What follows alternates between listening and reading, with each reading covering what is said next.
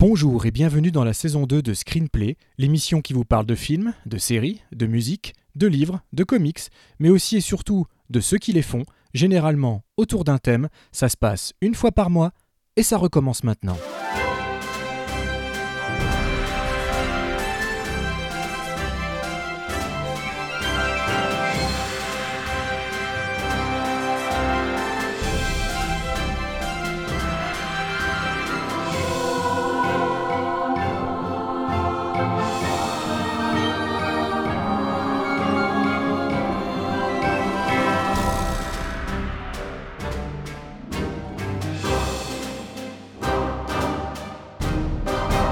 Bonjour et bienvenue dans Screenplay euh, saison 2 épisode 5 euh, que l'on a intitulé euh, War Trek and Carbon, ce qui vous devrait vous dire un petit peu de quoi on va parler.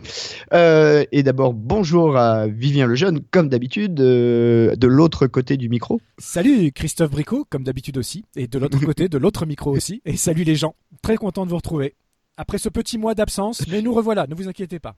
Ouais, c'est de ma faute en grande partie. euh, J'étais un peu occupé à faire d'autres trucs. Euh, bon, alors, dans cette émission, bah, comme d'habitude, on va commencer euh, avec des teasers. hein, c'est nos BA du mois, mais contrairement à d'habitude, il n'y en aura pas deux, mais trois.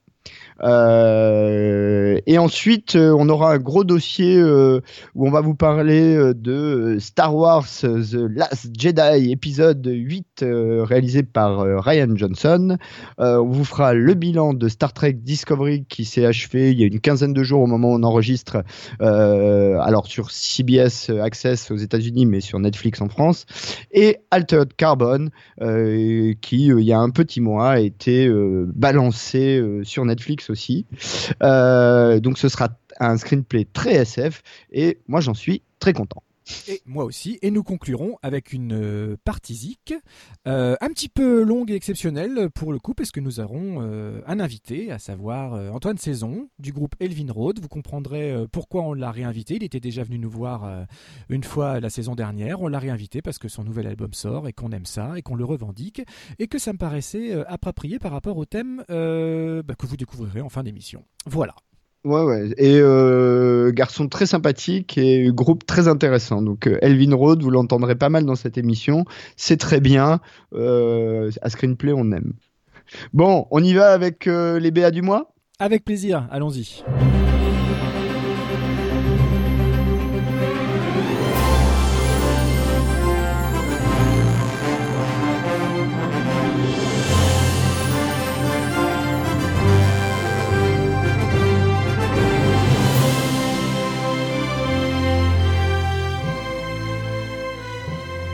Alors, euh, les BA de ce mois-ci, eh ben, je vais tout de suite euh, passer la parole euh, à Vivien qui va nous parler du premier mini-teaser de la série, du, du remake de la série Lost in Space qui va arriver sur Netflix et dont je crois d'ailleurs que tu as fait une petite incursion sur le plateau, non?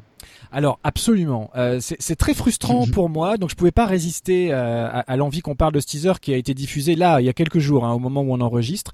Euh, effectivement, j'ai eu la chance d'aller d'aller sur le tournage. Malheureusement, je n'ai pas encore le droit de vous en dire quoi que ce soit. J'ai signé des papiers. Si je le fais, je, je- je vais avoir des gros gros gros problèmes. Mais comme le premier mini teaser est sorti, je peux au moins réagir dessus, sachant que tout ce que je peux vous dire, c'est que j'ai eu la chance d'assister au tournage du neuvième épisode et euh, que j'ai eu aussi la chance de voir les deux premiers épisodes finalisés. Et malheureusement, je ne peux rien vous en dire au jour d'aujourd'hui, mais on en reparlera. Euh, le teaser en lui-même, je l'ai trouvé euh, vraiment très bien construit. C'est une bonne surprise. Ce sont des images tournées spécialement pour le teaser. Ce ne sont pas des images issues d'un épisode. On voit simplement la famille Robinson marcher vers le Jupiter 2 euh, qui les emmènera vers peut-être une vie meilleure ou pas. Ça va être tout le, tout le débat de, de, de, la série. Euh, voilà, cumulé, jumelé avec des images d'archives sur la notion de l'évolution de l'humanité, sur l'entraide, sur le dépassement de soi. Et finalement, euh, Lost in Space, déjà à l'époque, euh, bah, c'était ça, l'histoire d'une famille perdue dans l'espace, comme le dit le titre, euh, qui cherche à survivre en développant le relationnel entre chacun des membres de l'équipage et puis en valorisant les capacités et les talents de chacun et, ça, ça, prouve que on n'est rien sans l'autre etc donc je trouve que c'est bien surtout en comparaison avec d'autres séries dont on, qu'on va avoir l'occasion de développer dans notre thème SF aujourd'hui, de revenir à un petit peu de SF euh, j'ai envie de dire lumineuse, c'est peut-être un bien grand mot parce qu'il va se passer quand même des bricoles. Hein. C'est pas c'est pas de tout repos Lost in Space, ça l'était déjà pas euh, dans la série originelle. Euh, mais il y a une, ce que je, que je peux dévoiler, c'est que ça reste comme à l'époque un drama familial très très très éloigné du très très mauvais film qu'il y avait eu avec Matt Leblanc euh, il y a quelques années. 1998. Euh, voilà pour le film. Euh, la série, hein, c'est une série des années, des, années 60 puisque c'était entre 1965 et 1968 hein, la série originelle de Irvin Allen.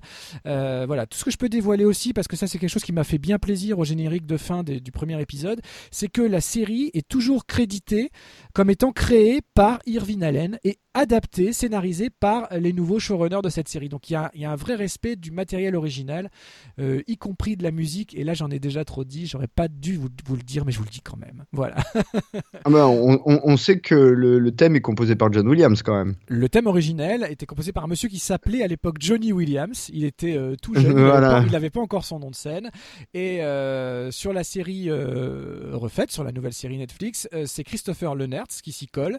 on lui doit notamment tous les épisodes de Marvel's Agent Carter. J'avais déjà beaucoup aimé ce qu'il avait proposé. Et là, euh, bah, c'est très bien aussi, mais je peux pas vous en dire plus pour l'instant. On, en reparlera. Donc je te laisse réagir à ton tour sur ce mini mini teaser qui, une fois de plus, chez Netflix, est, je trouve, très bien construit et, euh, et promet quelque chose. Voilà, c'est plus qu'un plus qu'une bande annonce, c'est la promesse de quelque chose. Humankind evolves. It's how we survive. Through ice ages, plagues, wars. disasters from above. We adapt our skills, our languages, our very bodies in order to live. Earth is our home, but only so long as it keeps us safe.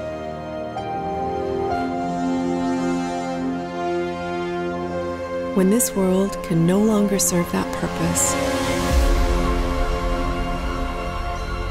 another planet, another colony, another chance.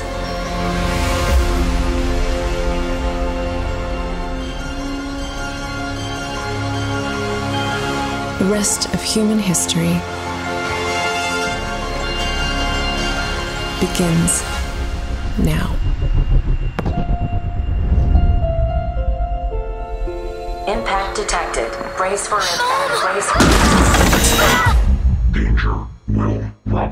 Alors, Lost in Space. Déjà peut-être euh, quelques infos. Hein. Lost in Space est prévu pour sortir le 13 avril sur Netflix. Ce sera 10 épisodes, euh, en tout cas en saison 1. On l'a dit, c'est l'adaptation de la série d'Irvin Allen de 1965, euh, qui avait été transformée en un très mauvais film en 1998 avec John Hurt, Matt LeBlanc, enfin voilà. Et basiquement, le pitch, c'est les Robinson dans l'espace, quoi. Euh, une famille euh, s'envole pour trouver un avenir meilleur, un accident se passe et ils sont paumés et ils essayent de rentrer chez eux ou de trouver un endroit où se poser quoi.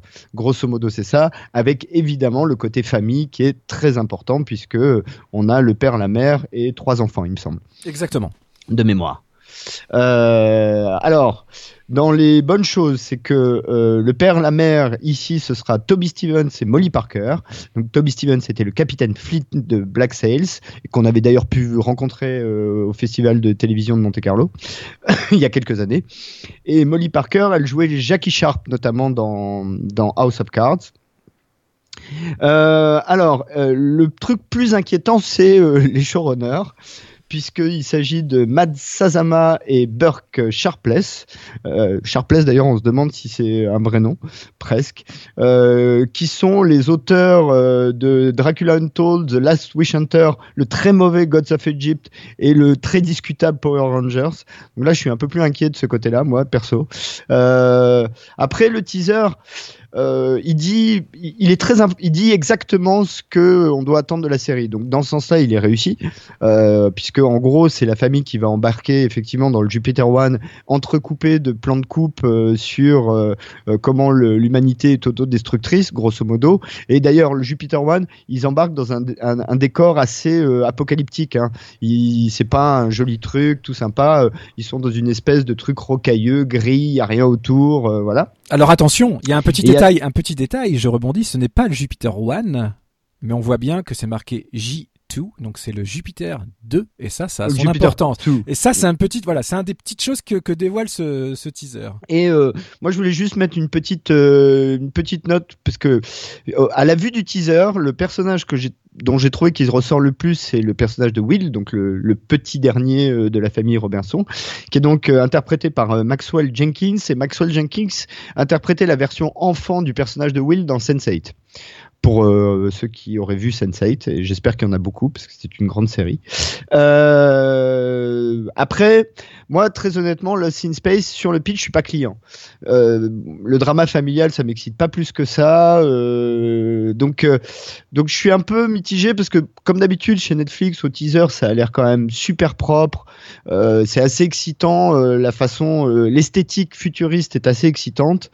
Après, moi, Lost in Space, j'avoue que c'est pas le, le, truc sur lequel j'ai envie de me jeter, mais quelle que soit la façon dont c'est fait, c'est pas euh, cette version-là en particulier. Alors, on, on, rebondira bien sûr euh, plus tard quand les épisodes seront disponibles et quand l'embargo euh, qui me qui me met une muselière aujourd'hui euh, sera levé. donc, je peux juste vous dire que donc j'étais sur le tournage, j'ai rencontré absolument tout le monde. Je me suis livré à un exercice que je n'aime pas particulièrement, c'est-à-dire faire de l'interview d'un gamin d'une petite dizaine d'années. tu te sens un peu bizarre du haut de tes 40 ans à poser des questions à un petit gamin si jeune, quoi. mais bon, non, je vous dévoilerai tout ça. Je suis sûr qu'il s'en sort très bien. Oh, très très bien. C'est un petit américain. Il y a pas de problème. Euh, voilà. Et euh, dernier petit détail sur ce sur ce teaser, euh, à la toute fin, on entend on entend uniquement, on ne le voit pas. C'est un des secrets les mieux gardés et je m'en voudrais de le trahir. On entend la voix du robot puisque le cœur même de Lost in Space déjà à l'époque, c'était ce relationnel justement entre Will, le petit garçon, et un fameux robot qui est ici pour le coup totalement réinventé. Je, ne vous en dirai pas plus aujourd'hui, mais donc on, on l'entend juste en fin de teaser, la voix du robot. Voilà. Bon, bah écoute, euh, je pense qu'on en a assez dit pour un teaser. Euh, on a déjà pas mal teasé. On a teasé, je peux pas en faire plus, j'aimerais bien faire plus, mais ce sera pour plus tard. bon, bah écoute, euh, alors, moi je vais vous parler d'un teaser qui aura de toute façon un lien avec le dossier de la semaine, euh, puisqu'il s'agit de Solo euh, Star Wars Story, euh, prévu pour sortir en mai, le 23 mai en France, le 25 mai aux États-Unis, qui a été un développement de hell absolu, puisque les deux réalisateurs initiaux, c'est-à-dire Phil Lord et Christopher Miller, ont été débarqués en cours de tournage, remplacés par Ron Howard, qui a fait tellement de shooting qu'en gros tout le monde dit qu'il a refait le film, euh, avec dans le rôle principal donc de Han. Alors Solo, c'est euh, presque une origin story de Han Solo puisque euh, c'est l'histoire de Han Solo jeune.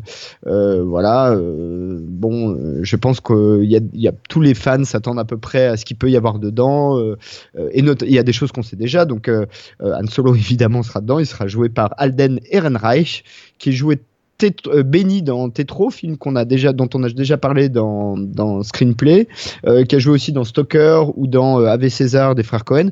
Alors c'est intéressant parce que c'est un type qui vient quand même plutôt du cinéma un peu indépendant. bon, même si Tetro c'est Coppola, mais qui a été le film, on l'a dit, a été tourné vraiment comme un film indépendant, quoi. Il y aura donc aussi Woody Harrelson qui sera euh, le mentor de Han Solo, euh, le personnage de Tobias Beckett, euh, la magnifique Emilia Clarke qui interprétera un personnage qui s'appelle Kira, Donald Glover, donc Donald Glover c'est le Troy de Community ou le Earn de Atlanta, donc plutôt un personnage qui vient de la comédie qui va jouer donc Lando Calrissian, Jonas Suotamo qui est un gigantesque basketteur finlandais jouera Chewbacca et nous aurons Paul Bettany qui fera l'adversaire euh, Voss de cet euh, épisode. Euh, la musique est composée par John Powell. Et comme je l'ai dit, c'est un développement hell avec un teaser, bon bah teaser qui qui parle aux fans, je crois, on peut le dire, non? Oui, oui, complètement. Alors il y en a eu deux. Il y a eu un premier, une première version courte, euh, voilà, qui a été dévoilée pendant le Super Bowl. C'était la première fois qu'on voyait des images euh, animées de, du film. Et puis quelques jours après a suivi le premier, on va dire, euh, le trailer numéro 1, un petit peu plus long, qu'on dévoile juste un petit peu plus, notamment pas mal d'Emilia Clarke en plus, et ça on aime bien. Euh, alors Mhm. Juste une demande sur la conversation, comme on va parler de, des derniers Jedi juste après, et que euh, Christophe, on n'a pas eu l'occasion, on ne s'est encore rien dit, on n'a pas, on n'a pas On pas nos voilà. euh, Donc, on va essayer de parler de Solo sans faire aucune allusion à, euh, au dernier Jedi, ok? C'est un challenge. Hein. Euh, moi, ce, ce trailer m'a vraiment plu. Je dois l'avouer, j'ai été assez assez pris. Je me rends compte que je commence à attendre les les, les films indépendants. Euh, peut-être plus que les épisodes originaux, mais là j'en dis déjà un peu trop. Euh, donc voilà, j'ai juste une grosse réserve, mais c'est pas contre l'acteur, hein, mais Alden euh. Je, je- bon, moi de toute manière, il va me falloir du temps pour me détacher d'Harrison Ford. Je, je- je reste sceptique. Non pas sur l'utilité du projet, parce que Han Solo, il y a plein d'histoires à raconter, les bandes dessinées l'ont fait, les romans l'ont fait, euh, j'en ai lu certains, c'est toujours vachement bien. Je suis sûr que l'histoire va être suffisamment prenante et intéressante pour que je m'attache finalement à cette, euh, à cette refonte du personnage. Maintenant, je trouve qu'il ressemble pas à Harrison Ford et ça me gêne un peu. J'attends de voir un peu les mimiques qu'il va avoir.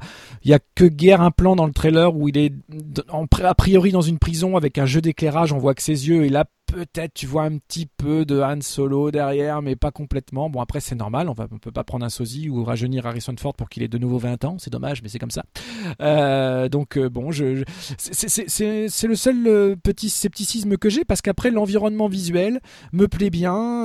les, différents looks des personnages, que ce soit Woody Harrelson, Emilia Clarke, Donald Glover, Orlando, je trouve que ça le fait plutôt bien. Je suis plutôt enthousiasmé. J'aime le nom Ron Howard. Je, je suis plutôt content que suite au Development Ce soit lui qui ait repris le, qui ait repris l'affaire. John Powell à la musique, mais on annonce des thèmes de John Williams. Alors est-ce que ce sont juste des reprises d'anciens thèmes ou est-ce qu'il a composé de nouveaux thèmes malgré Oui. tout retravaillés? On va bien voir. Euh, donc oui, non, bien évidemment, l'excitation est là, mais avec réserve. Pour le coup, j'attends de voir. Je, je ne me lancerai pas dans une excitation euh, sans retenue. So you want to make a difference? Yeah. Trust me, you're gonna love it. And which branch are you interested in joining? I'm gonna be a pilot. Best in the galaxy.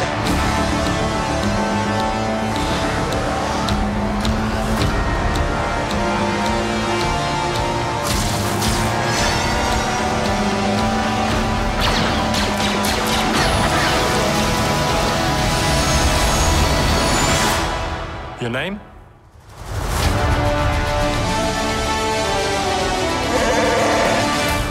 Alors, moi, je suis très inquiet à cause du developmental du film. En général, ça donne pas des bons résultats euh, au final. Bon, même si on a dit la même chose de, euh, de du De Rogue précédent One, de euh, Rogue One, voilà. de Rogue One, et qu'au final, le film est plutôt franchement réussi. Donc euh, voilà. Pour pour euh, Alden Ehrenreich, euh, en fait.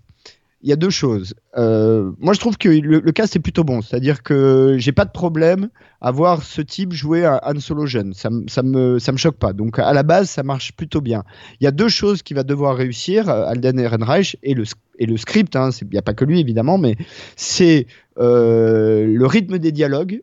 Où là effectivement euh, il y a quelque chose chez euh, Harrison Ford, surtout à l'époque où il tournait de Han, enfin où il interprétait Han Solo euh, dans la trilo- trilogie originale, de rythme et de façon de- d'exprimer les dialogues qui ont fait que ce personnage secondaire est quasiment devenu le personnage principal de la saga. Et deux, et je l'ai déjà dit souvent dans d'autres émissions, sa capacité à en prendre plein la gueule et à rendre ça fun. C'est le grand, le coup, le truc de génie de Harrison Ford, et c'est pareil dans Indiana Jones, c'est qu'il en prend plein la gueule et que ça donne des scènes absolument géniales et qu'il sait toujours avoir le regard, le petit sourire en coin, le petit truc qui fait que euh, c'est euh, cinégénique. Et ça, il va falloir que Alden Ehrenreich soit capable de le faire. Et c'est la, la seule question que j'ai à ce, à ce stade, c'est que pour le reste, dans le trailer, bah, grosso modo, il y a tout ce qu'on peut attendre d'un film sur Han Solo. Euh, voilà, euh, l'univers de Star Wars. Ça se passe euh, avant l'Empire, donc à un moment donné où on n'est pas dans la situation actuelle. D'ailleurs, avec les petites choses que tu as dit sur le thème suivant, je pense qu'on va être d'accord. Et, voilà. Donc, moi, je l'attends plutôt en fait, Han Solo. Et comme toi, je commence effectivement à préférer les Star Wars Story au, à la saga. Voilà, mais là, ça, là, là, on commence à en dévoiler sur le thème. Mais bon, bon, c'est pas très étonnant en même temps. Mais bon, suite, euh, suite dans le thème. Suite dans le thème. Euh, oui, alors après, moi, ce que je trouve intéressant, juste pour finir, c'est que euh, là, dans Rogue One, on avait un cast euh, entier de, de nouveaux personnages. Donc, il pouvait leur arriver. On, était en tension. Il pouvait leur arriver euh, le pire. D'ailleurs, c'est ce qui est arrivé. Il leur est arrivé le pire. On était surpris, pas surpris, peu importe. Ça, ça répond. Ça, ça dépend des réactions des gens. Mais il y avait un vrai suspense. Là, c'est la moitié du cast qui pose suspense parce qu'on sait très bien qu'il va rien arriver à Chewbacca. On sait très bien qu'il va rien arriver à Han Solo ni à Lando Calrissian. Quid des autres personnages, des nouveaux, par exemple Emilia Clarke? Donc, est-ce qu'on aura des pertes, pas des pertes? Est-ce qu'on peut aller à la fois dans le fun et dans le drame? Euh, encore une fois, comme l'a fait Rogue One, moi, je, voilà, ce qui est bien, c'est d'avoir du vrai suspense par rapport à des nouveaux personnages. Euh, ça, j'aime bien, j'aime bien cette perspective-là. Oui, bah, c'est euh, de la redcon, hein, de la rétro-continuity, comme on dit euh, dans le jargon, où euh, effectivement on redéveloppe une histoire. D'ailleurs, ce qui va sans doute nous faire aussi un lien avec un des autres, une des autres, une des séries dont on va parler dans notre thème, ce côté justement raccrocher les wagons avec 30 ans de, de, série derrière, plus, qu'est-ce que je dis 30 50 ans, ans passés 50 ans, 50 ans. donc ouais, bon, ah, écoute, Solo, j'avoue que un déjà, quitte à faire euh, des, des, des stand-alone sur un personnage en particulier, c'était définitivement celui sur lequel il fallait le faire. Là-dessus, euh, je pense que tout le monde sera à peu près d'accord.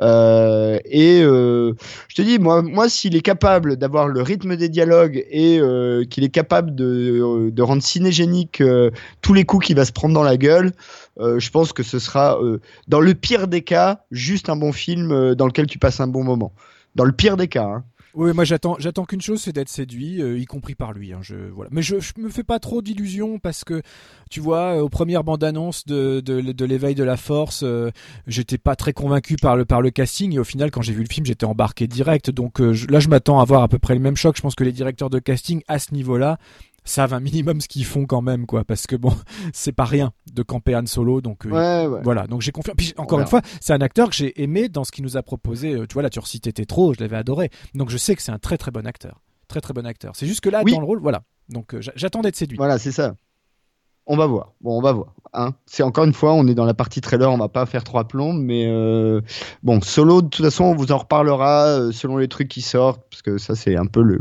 dans le cœur de la culture de l'émission. Donc, ne vous inquiétez pas, on reparlera de Solo, Star Wars Story, prévu sur les écrans français le 23 mai 2018.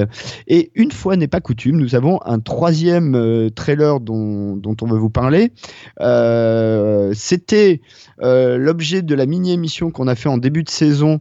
Euh, je veux bien entendu parler de Ready Player One, film de Steven Spielberg euh, qui est prévu pour sortir euh, très vite, là, au mois de mars. mais depuis, on a eu pas mal de, de, nouveaux trailers et du coup, on comprend mieux le, procédé euh, qui va être utilisé dans le film. Euh, peut-être je pitch rapidement hein, pour ceux qui n'auraient pas écouté l'émission. Donc Ready Player One, c'est euh, l'adaptation du roman éponyme de Ernest. Ça y est, je ne retrouve plus son nom, son nom, son nom, son nom. Ernest Klein, et qui est donc en fait un, un bouquin de SF qui se passe dans les années 2045, 42, je sais plus, euh, dans lequel en fait euh, évidemment les ressources du monde sont épuisées, les gens, euh, beaucoup de gens vivent dans des espèces de parcs, les Américains appellent ça les trailer parks, des parcs à mobilhome empilés les uns sur les autres, mais il y a, il y a un univers dans lequel tout le monde peut s'échapper, c'est l'Oasis, qui est donc un univers virtuel, hein, un gigantesque MMORPG et le créateur de l'univers a caché dans son espace virtuel euh, des, œufs de Pâques, des Easter eggs. D'ailleurs, je me demande comment ils vont traduire ça, euh, qui vont, qui permettent de trouver des clés, qui permettent de prendre le contrôle de l'Oasis et donc de gagner des zillions de dollars et surtout de pouvoir contrôler complètement cet univers virtuel euh, dont on apprend assez vite dans le roman qu'il est devenu le cœur de toute la société euh, du moment du roman. Euh, voilà. Euh, bah, Peut-être je te laisse dire un mot sur les deux trois autres trailers qui sont sortis, enfin trois, euh, deux d'ailleurs. Oui, ben, écoute, euh, alors on va, en- euh, je, je vais pas parler de l'illustration sonore parce que ça on se le garde pour notre partie zik. Vous verrez tout Oui. à l'heure pourquoi. Oui. Euh, même si c'est compliqué de parler des trailers sans sans en parler, c'est pour ça qu'on a choisi de consacrer une partie zik spécialement à ces trailers parce que là pour le coup, euh, voilà, l'illustration musicale et en chanson notamment, en remix, c'est très intéressante. Après sur le contenu et les visuels, eh ben écoute, je vais peut-être te surprendre, mais plus j'en vois, et moins je suis excité. Pourtant, alors, je, alors je sais pourquoi. Parce que je- plus on nous dévoile d'images et plus ça tend plus vers l'univers de jeux vidéo. En même temps, c'est le cœur du truc, hein, que, euh, sur Bah les- ouais. que, sur le, que sur le cinéma en lui-même. Et je suis pas du tout un amateur de jeux vidéo. Donc je, je- je me sens un petit peu à la porte de, de- d'une bonne partie de la promesse du film. Euh, le tout numérique se justifie pleinement parce qu'on est dans un cadre de, de, réalité virtuelle, etc. Spielberg le maîtrise, il l'a montré avec Tintin, etc. C'est des, voilà. Je pense que ça va être visuellement assez époustouflant, mais Étonnamment, quand je regarde les trailers, je suis pas plus excité de ça. Bien sûr, j'ai envie de le voir. Euh, J'aime le casting. euh, voilà, je suis tout content de retrouver. euh, c'est Olivia Cook, hein, c'est ça, qui était dans, dans, dans Bates Motel, il me semble. La, la, voilà, la, petite brunette toute, toute mignonne et tout ça. Donc, je suis très content.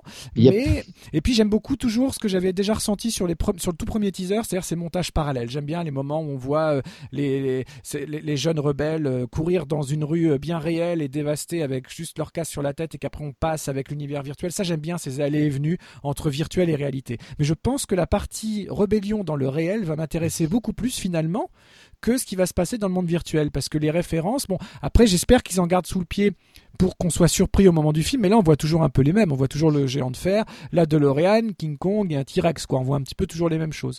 Donc euh, j'espère que c'est pour mieux préserver la surprise et qu'on va aller au-delà du simple contexte, contexte de, de jeux vidéo. Parce que bon après c'est juste par goût hein. moi c'est quelque chose je me suis jamais vraiment intéressé à ce médium et du coup j'ai peur de d'être à la de passer à côté de plein de références et j'aime pas passer à côté des références après sur la promesse de réalisation, j'ai aucune inquiétude. Euh, sur la musique, Alan Silvestri, on en a déjà parlé. euh, Je suis très content que ce soit lui. Donc, euh, C'est parfait même. Bien voilà, donc bien évidemment, j'attends, j'attends le film, mais étonnamment, quand je, suis devant le trailer, eh ben, je suis pas plus en émulsion euh, que ça. Voilà, et à ma propre surprise. Écoute, alors déjà pour euh, répondre un petit peu euh, à tes inquiétudes, euh, dans le roman, euh, la palette en fait des références est quasiment complète. C'est-à-dire que, euh, alors, c'est un roman d'épreuve, enfin c'est une histoire d'épreuve, hein, tout le monde l'aura compris. Il faut passer des épreuves pour trouver les, œufs de Pâques. Et dans les épreuves, bah, il y en a certaines où le gars, euh, le héros, se retrouve dans une scène de Blade Runner ou de War Games. donc ça, c'est pour le cinéma. Il y en a une qui est, j'en parlerai un petit peu dans la partie zik, exclusivement basée sur un morceau de Rush, 2100 euh, il y en a une dans laquelle effectivement c'est du jeu vidéo. Il y a même un truc qui autour de Pac-Man. Euh, il y a du jeu de rôle aussi. La toute première épreuve, c'est euh, alors là je, je, spoil un peu hein, dans le bouquin. Hein. Dans le bouquin, c'est autour de d'un scénario mythique de Donjons et Dragons qui s'appelle le Temple du Mal élémentaire. Donc toutes ces références et il y a du, de la référence aussi euh, euh, manga en tout cas euh, japanisant avec des gros robots, des trucs comme ça. Donc euh, le, dans le bouquin c'est assez complet. Après on l'a dit déjà dans la toute première émission qu'on a fait sur le tout premier trailer, bah, comme c'est du cinéma, il y a des problèmes de licence qui font que de toute façon ce qu'on ce qu'on verra dans le film n'aura sera sans doute seront sans doute des transpositions de ce qu'il y a dans le bouquin puisqu'un un, un, un romancier peut tout se permettre ce qu'on ne peut pas faire au cinéma puisque telle licence appartient à tel studio et pas à un autre. Enfin, on vous refait pas le, truc. Après, moi, je voulais dire un mot effectivement sur le procédé de l'Oasis puisque ça, ça n'apparaissait pas euh, dans le tout premier euh, trailer et donc on a pu le voir qu'à partir du second. Donc là, le procédé qui a été choisi euh, pour séparer le virtuel du réel, c'est que bah, le réel c'est tourné en live et le virtuel c'est du pur digital. ça ressemble au dessin animé qu'on peut aller voir maintenant. c'est vraiment ça. Et je trouve ça intéressant parce que, euh, à ma connaissance, ça n'a pas été fait encore, mais ça revient à ce qu'on faisait euh, dans les années 60 et Disney l'a beaucoup fait, où ils mélangeaient dessin animé et réel. Dans Mary Poppins, par exemple, hein, pour ne prendre qu'un exemple. Et, ça, ça n'avait pas vraiment été fait euh, à l'ère du digital pas tellement en tout cas. Euh, on, utilise le digital, mais de cette manière-là, ça n'avait pas été fait. Donc ça, je, suis assez curieux de voir, euh, parce que je pense que ça va être assez intéressant euh, de, voir comment tout ça est organisé dans le film. Le, seul exemple que je peux avoir en tête, c'est Tron Legacy. Alors c'était pas une question de digital, mais c'était, on était en 2D dans le monde réel et dès qu'on rentrait dans l'univers des jeux, on passait en, en réel en réel en 3D. 3D. Et ça, c'était donc il y avait il y avait un peu ce, ce, même effet et pour le coup, pour moi, ça reste un des un des rares films qui vaut vraiment vraiment le coup d'être vu en 3D. C'est bien euh, Tron Legacy parce qu'il il y a ce jeu là qui répond à cette même logistique que tu viens que tu viens d'expliquer. Je crois effectivement que ça s'est pas revu.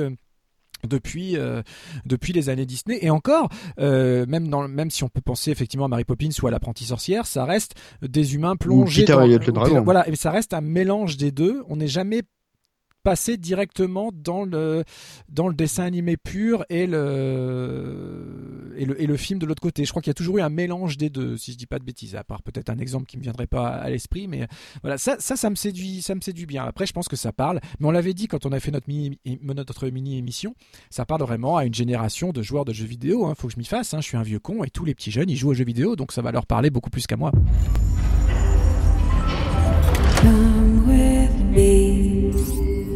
This is the Oasis. It's a place where the limits of reality are your own imagination. People come to the Oasis for all the things they can do, but they stay because of all the things they can be. I'm here talking to all of you now because our future is being threatened. Go, go, go! I just came here to escape. But I found something much bigger than myself. I found my friends. What up, Z? I found love. And now, people have lost their lives. No, no, no, no, no, no, no. This is war. We're control of the future. Find him. Welcome to the rebellion, Wade. You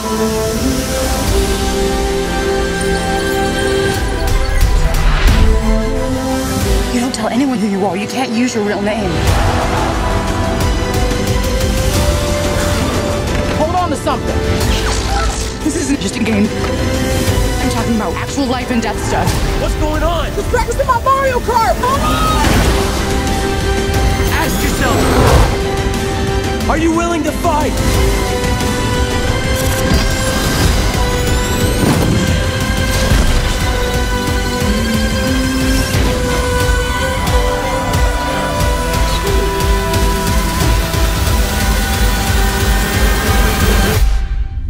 Non, je suis pas sûr. Hein. Après, c'est vrai, euh, bah, c'est un film, euh, ça doit être un film. J'ai pas le budget, hein, mais ça doit être un film à 200 millions de dollars ou pas loin. Euh, évidemment, tu mets pas 200 millions sur la table sans garantir que tu vas parler à l'audience la plus large. Ça, c'est l'industrie qui veut ça aussi un petit peu.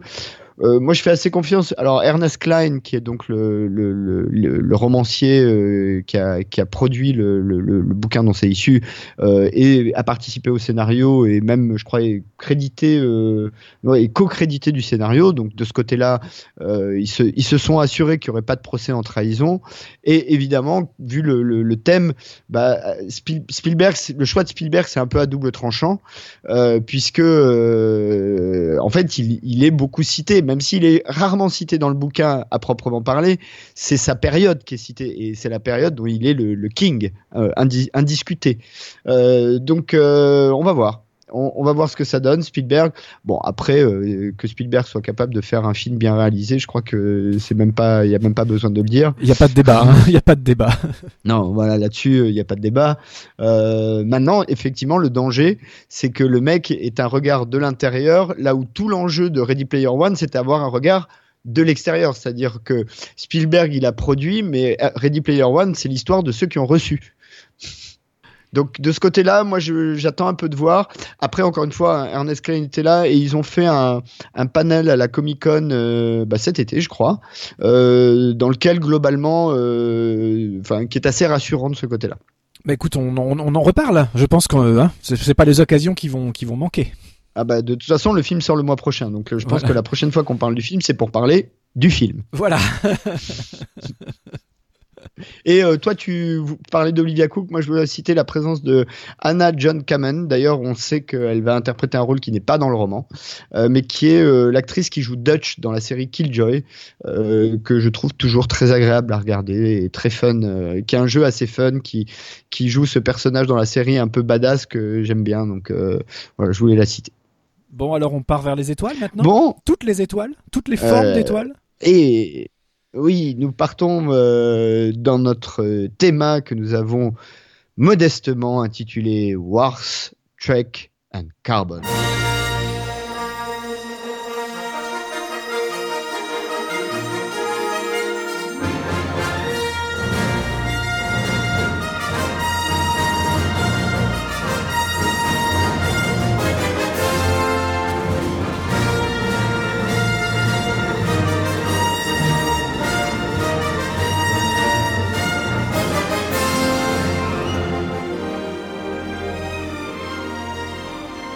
Alors, notre thème du, de l'épisode se intitulé donc euh, Wars, Trek Carbon, dans lequel nous allons bien évidemment vous parler de Star Wars épisode 8, The Last Jedi, les derniers Jedi en français, euh, réalisé par euh, Ryan Johnson. Euh, la série Star Trek Discovery qui s'est achevée, dont la première saison s'est achevée, euh, et du coup on va vous faire un peu le bilan. Vous avez déjà parlé euh, des premiers épisodes dans une précédente émission. Et je pense qu'on peut dire qu'on conclura sur Altered Carbon, dont là aussi, il me semble que tu as été faire une petite incursion sur le plateau durant tes pérégrinations estivales. Je vais enfin pouvoir me lâcher. Je vais enfin pouvoir tout vous raconter. Ah, ça va faire du bien. C'est libérateur. hein. Presque un an après, j'en pouvais plus. Mais bon, gardons ça pour la fin. Le meilleur pour la fin. j'ai Alors. envie de dire. Bon, allez, on commence tout de suite euh, par les choses qui fâchent. Euh, donc, euh, Star Wars Last Jedi, euh, réalisé par Ryan Johnson, on l'a dit, avec grosso modo le même cast que dans épisode 7. Euh, simplement, il faut sans doute noter une présence plus importante de Poe Dameron, enfin même assez centrale. Euh, Benicio del Toro qui nous fait du Benicio del Toro euh, dans le texte euh, sur un, un rôle assez assez secondaire. Et, et, et comment s'appelle-t-elle? J'essaye de retrouver Laura Dern? la non Laura Dern je ça je m'en souvenais assez bien. Non la, la, la, la demoiselle asiatique qui joue le le, le qui joue le, le sidekick de Finn Rose, Euh, c'est ça bon, C'est Rose, la- non C'est Rose Ouais, Ouais, c'est Rose. Alors, elle s'appelle Kelly Mary Tran. Kelly Mary Tran. Kelly, Kelly, Merritt- Kelly Merritan, voilà. Euh, et ben voilà, oui, oui, Rostico, exactement. Alors, le épisode 8, bon, on va pitcher rapide, hein, ça se passe donc après les événements de l'épisode 7 comme il se doit.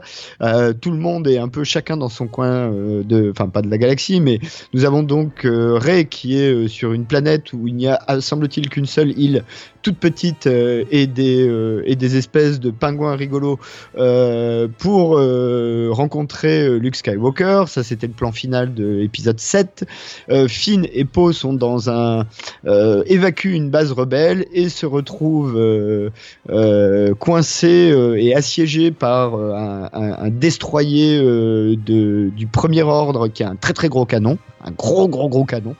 Euh, voilà, et les, les, choses se séparent puisque d'un côté euh, Poe euh, va rester avec les rebelles pour pour gérer le siège d'une part, et Finn quant à lui va essayer d'aller sur une planète casino pour trouver un, un code breaker qui finalement, enfin qui bon, on va spoiler plus tard, et essayer de niquer le gros croiseur très méchant avec le très très gros canon. Voilà. Est-ce que j'oublie quelque chose? Non, je trouve même que tu as réussi à faire un pitch assez long euh, par rapport à ce scénario. Voilà. Donc, euh, non, non, c'est très bien. Je pense que tu oublies pas grand chose. Et puis, bah, après, le reste va venir au fur, et, au fur et à mesure de la conversation. Ouais. Euh, alors, Bon, ah oui, non. Alors j'oublie une chose, évidemment, au, cœur de, de, l'intrigue de ce dernier Jedi, il y a aussi la question de l'allégeance de Kylo Ren ou euh, Ben Solo, euh, pour son nom civil avant qu'il passe du côté obscur de la Force. Euh, qui euh, pourrait, euh, pendant tout le film, on te laisse comprendre qu'éventuellement il pourrait rebasculer du, côté lumineux de la force. Bon, hein, voilà, ça c'est un, un des enjeux dramatiques de cet épisode 8. Écoute, je vais te laisser dire ce que tu en as pensé, d'autant que j'ai lu un article que tu avais écrit déjà sur la question. Et puis je dirai ce que j'en ai pensé après. Alors ça, tombe, c'est marrant parce qu'on n'avait rien préparé euh, ensemble pour se garder la- le suspense et ça tombe, très bien que tu, parles de la- de l'article que j'ai publié. En fait, c'est donc euh, j'ai fait la, critique du film pour le site Brain Damage et euh, justement je voulais commencer par ça, par faire une petite aparté sur entre guillemets le, le la tâche du critico journaleux qu'on me demande d'être à l'occasion. Euh, pour bien scinder, en fait, il y, a- plusieurs, y y a plusieurs façons de faire quand on, quand on nous demande de faire une critique il est plutôt de bon ton de se laisser aller à ce qu'on pense, euh, à ce qu'on pense réellement. Euh, moi, j'estime que quand on doit faire une critique, quand on doit écrire sur un film, on a une responsabilité malgré tout, et il faut rester le plus objectif possible. Donc, je fais vraiment un distinguo entre ce que je peux écrire quand je fais une critique et ce que je ressens en tant que spectateur lambda. Ce qui explique que si vous allez voir ma critique sur le site Brand Damage, que ce que je vous invite à faire, hein, bien évidemment, vous serez peut-être étonné euh, de trouver une note de 3,5 sur 5 par rapport au discours que je vais tenir euh, ensuite ici. Euh, pourquoi j'ai mis 3,5 sur 5 euh, pour un film que j'ai ouvertement détesté? Parce que techniquement, il y a trop de travail. Il y a trop de belles choses. Je veux dire, il y, a, quand même des designs qui me plaisent, les renards des glaces, euh, quelques, quelques, quelques séquences de poursuites qui sont bien troussées, euh, quelques très, des, effets spéciaux assez incroyables. Et je trouve que rien que pour ça, on retrouve une charte graphique qui fait que ça reste du divertissement de qualité. Je parle juste sur le plan strictement visuel, euh, qui a une lisibilité quand même dans l'action qui est pas dégueulasse parfois. Donc je, je me refusais, malgré mon ressenti global, à euh, euh, trucider euh, techniquement ou en tout cas artistiquement cet, cet épisode-là.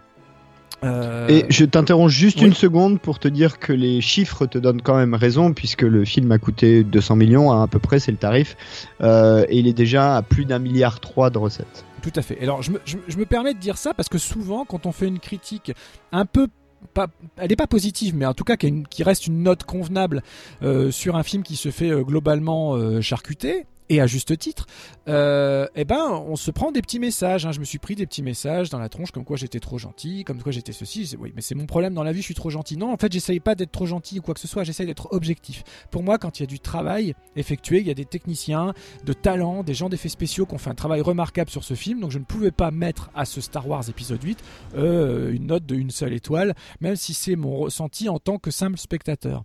En voilà, je voulais juste éclaircir ça. Maintenant, ici, on est dans screenplay. On est à la maison. Screenplay, c'est notre On zone- fait qu'est-ce qu'on veut on fait qu'est-ce qu'on veut. Screenplay, c'est pas du travail, c'est du plaisir. Screenplay, je suis pas payé. Voilà, quand je fais des critiques, je suis payé. Donc quand je suis payé, je suis journaliste. Quand je suis screenplay, je suis moi.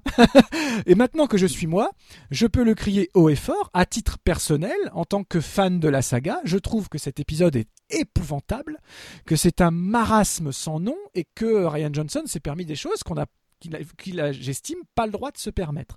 Euh, on va rentrer dans le détail, bien évidemment. Je trouve que euh, ce qu'il a fait scénaristiquement est un outrage à ce qu'avait commencé à faire euh, tant bien que mal J.J. Abrams. On peut lui reprocher, on pouvait reprocher à J.J. Abrams de faire du copier-coller. Moi, j'ai jamais été vraiment d'accord avec ça, mais alors là, pour le coup, euh, Ryan Johnson fait du copier-coller et de l'Empire et du Retour de Jedi dans des scènes qui sont, je trouve, assez ridicules, là pour le coup, même visuellement, avec des chorégraphies pas toujours convaincantes, etc., euh, qui se repose sur un cast euh, qui n'est pas toujours bon et loin s'en faut. On va parler de Marc Hamill après. Euh, que la force, euh, bah, c'est un tour de force. hein. La force, elle fait des choses, mais alors incroyables. Euh, il a réinventé le, le Skype de l'espace grâce à la force. Enfin, je trouve que le, film est, le film est une succession de non-sens et d'irrespect total qui font que, en tant que spectateur, j'ai trouvé ce film déplorable et que je, pour tout vous dire, je vais l'acheter quand même parce que mes étagères seraient pas complètes malgré tout, mais je suis dégoûté à l'avance d'acheter ce film. Voilà, pour un ressenti global. Après, je te laisse donner le tien et on rentre dans la discussion parce qu'il y a tellement de choses à dire euh, ou à vomir, je sais pas. Mais en tout cas, j'ai vraiment passé une très très mauvaise séance à titre personnel. Voilà. Ah bah, tout pareil, tout, tout, tout, tout, tout pareil. C'était, euh, j'ai trouvé le film. euh, alors, je suis d'accord avec toi. En termes de réal, il n'est pas catastrophique. En termes de réalisation pure, c'est-à-dire si si t'enlèves le, le, le script, le film est vraiment loin d'être catastrophique. Et même dedans, euh, j'ai plutôt bien aimé, par exemple, ce que propose Laura Dern. J'ai trouvé ça assez intéressant. Euh, même tu sens que euh, Ray euh, et Poe essayent de, mais vraiment essayent quoi, et, tu sens que c'est dur quoi. Surtout euh, Oscar Isaac qui joue le rôle de Poe, qui est un peu, tu, sens qu'il essaye de se battre pour son histoire, mais qu'il n'est pas beaucoup aidé à côté quoi. Donc effectivement le film est un ratage total en termes d'écriture, ce qui d'ailleurs tend à démontrer que même si on change de réal à chaque épisode, ce serait peut-être pas mal que ce soit les mêmes qui rédigent les scripts euh, pour qu'il y ait quand même une continuité, et qui avait d'ailleurs fait la qualité euh, de la première trilogie. Que euh, pour l'essentiel, c'est effectivement un reboot de le- l'Empire contre-attaque.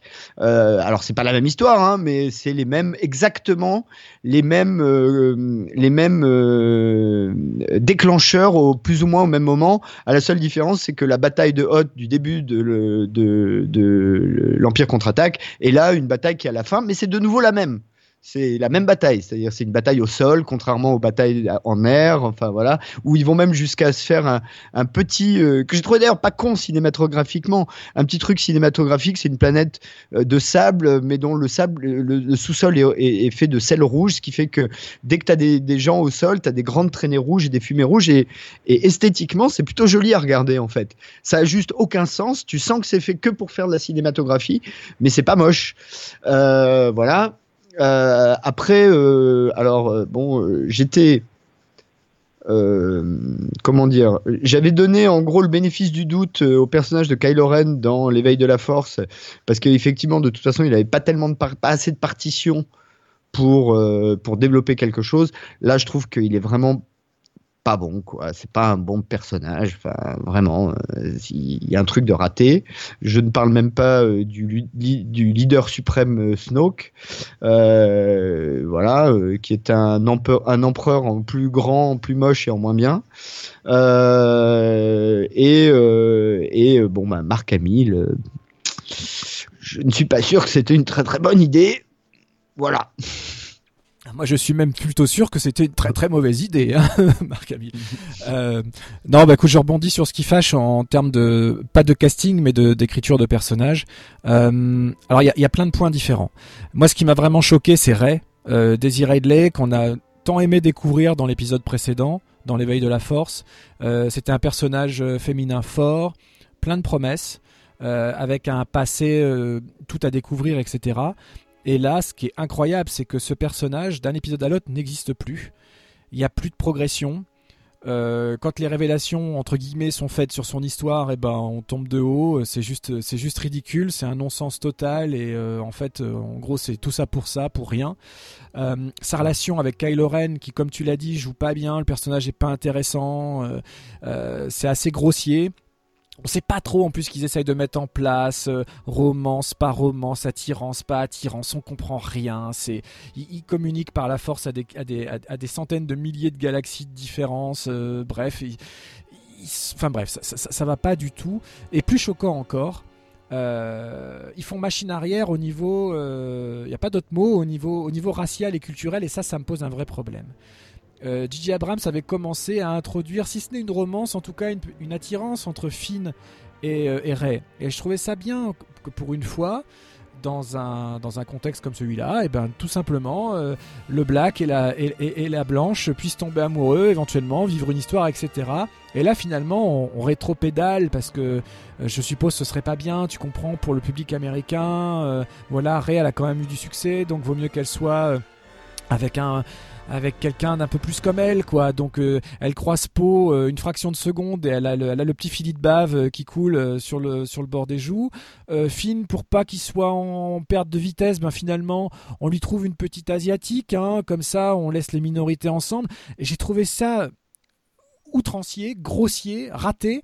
est vraiment pas habile, quoi. Et, euh, et dans le contexte actuel, surtout aux États-Unis, ben j'avoue que pour une fois, je fais un peu de mélange entre fiction et politique, et là, ça m'a dérangé. Profondément, ça m'a dérangé. Ce, rétro-pédalage de voilà pourquoi euh, dans un contexte en plus comme comme Star Wars, le côté multiculturel de l'espace, etc. Pourquoi on on est encore dans ces vieux codes euh, euh, blanco blanc je, je je comprends pas bien le je comprends pas bien la démarche quoi. Ça, ça m'a dérangé. Et puis bon bah Marc Hamill quoi. Marc Hamill n'est plus un acteur. Marc Hamill, je, le dis avec tendresse, hein, c'est pas le problème, mais le mec a plus joué depuis des années ou si peu. Euh, il est physiquement très attaqué, c'est malheureux pour lui et ça se voit à chaque plan et du coup il est pas crédible deux secondes.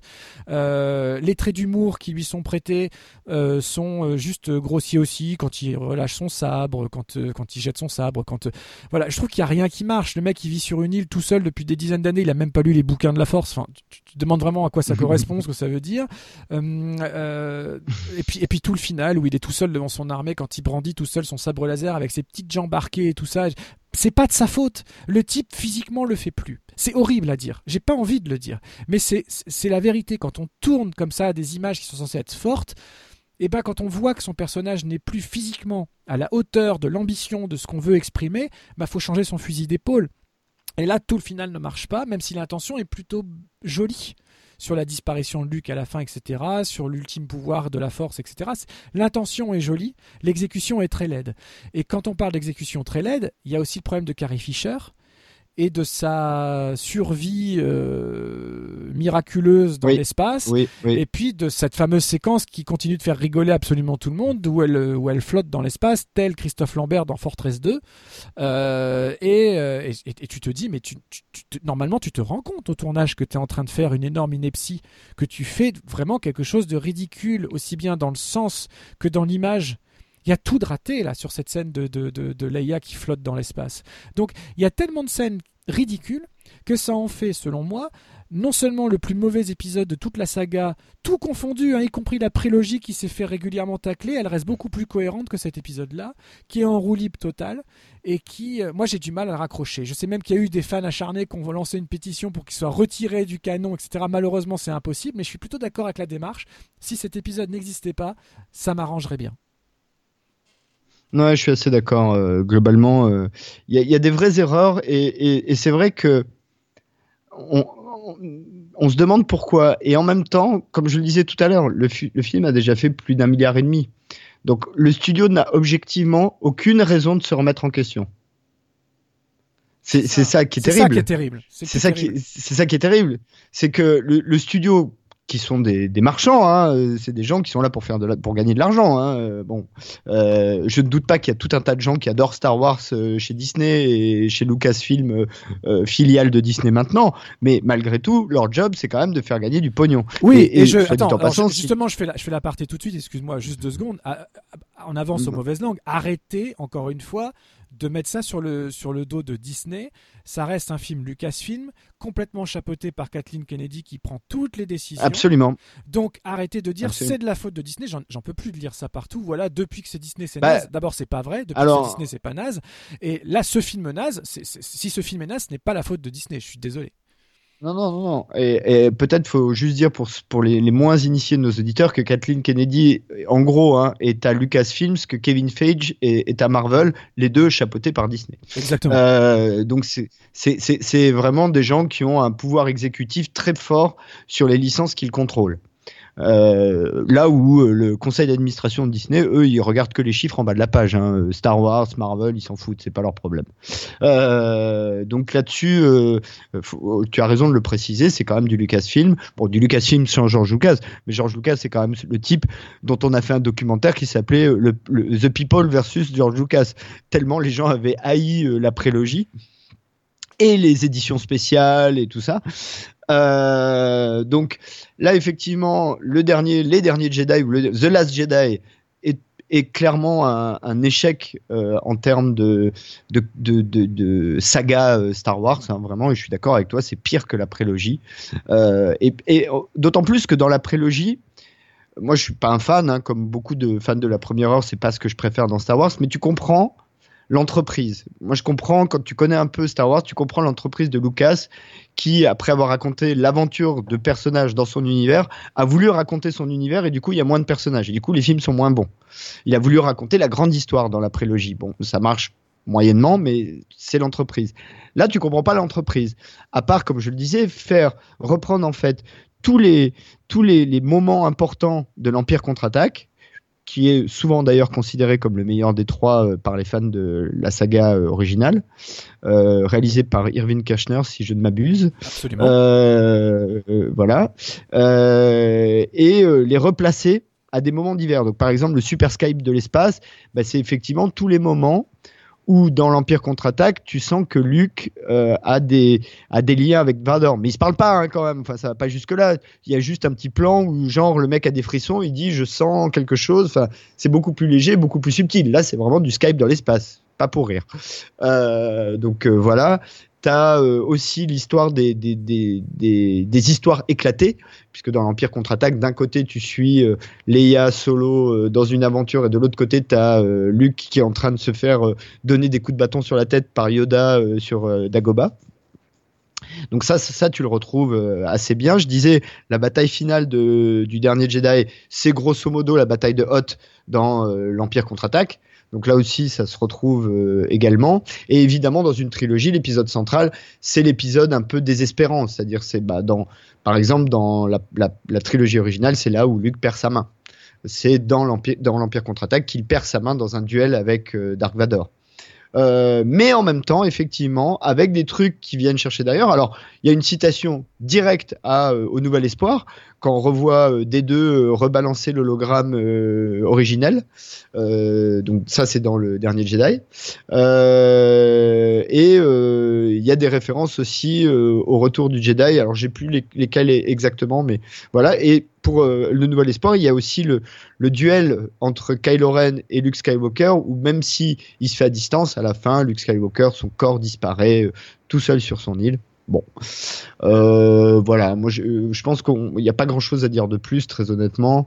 Euh, J'ai bien aimé les pingouins rigolos. Ouais, encore. Alors oui, ils sont effectivement, il y a des choses qui m'ont fait rire comme ça, mais le problème c'est que ce qui faisait la force de la trilogie originale, c'est que l'humour était intégré au dialogue. Tu parlais du rythme de dialogue d'Harrison Ford notamment et de ses Les échanges. punchlines. Les punchlines, et- c'est- ça c'était l'humour à la Star Wars euh, qui avait été très bien d'ailleurs reproduit dans euh, celui de J.J. Abrams, dans le précédent de J.J. Abrams. Là, ce sont pas des, ce sont c'est pas de l'humour, ce sont des blagues, des blagues rajoutées au script en fait. C'est-à-dire qu'on sort de l'histoire ouais. et on te fait des blagues. Euh, je vais faire un parallèle qui peut paraître un peu étonnant, mais avec le Muppet Show par exemple, c'est comme si tu suivais toute la trame narrative d'un truc, puis d'un seul coup, hop, tu passes à un sketch avec une petite créature rigolote. Euh, voilà, et ça, ça m'a sorti du truc.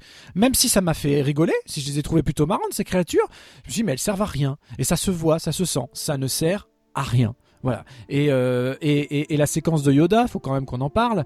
Euh, Ah oui. pour, l'un- pour le coup, souvent les, les, les gens crient au fan service de manière un peu péjorative. Moi, j'aime bien généralement le fan service. Euh, là, bah là, j'aime pas. Parce que, encore une fois, l'intention est meilleure que l'exécution. L'intention sur cette scène est de faire revenir le Yoda en marionnette, qui a manqué un peu à tout le monde. À la fois, oui, c'est vrai. Maintenant, cette Mhm. marionnette n'est pas très belle.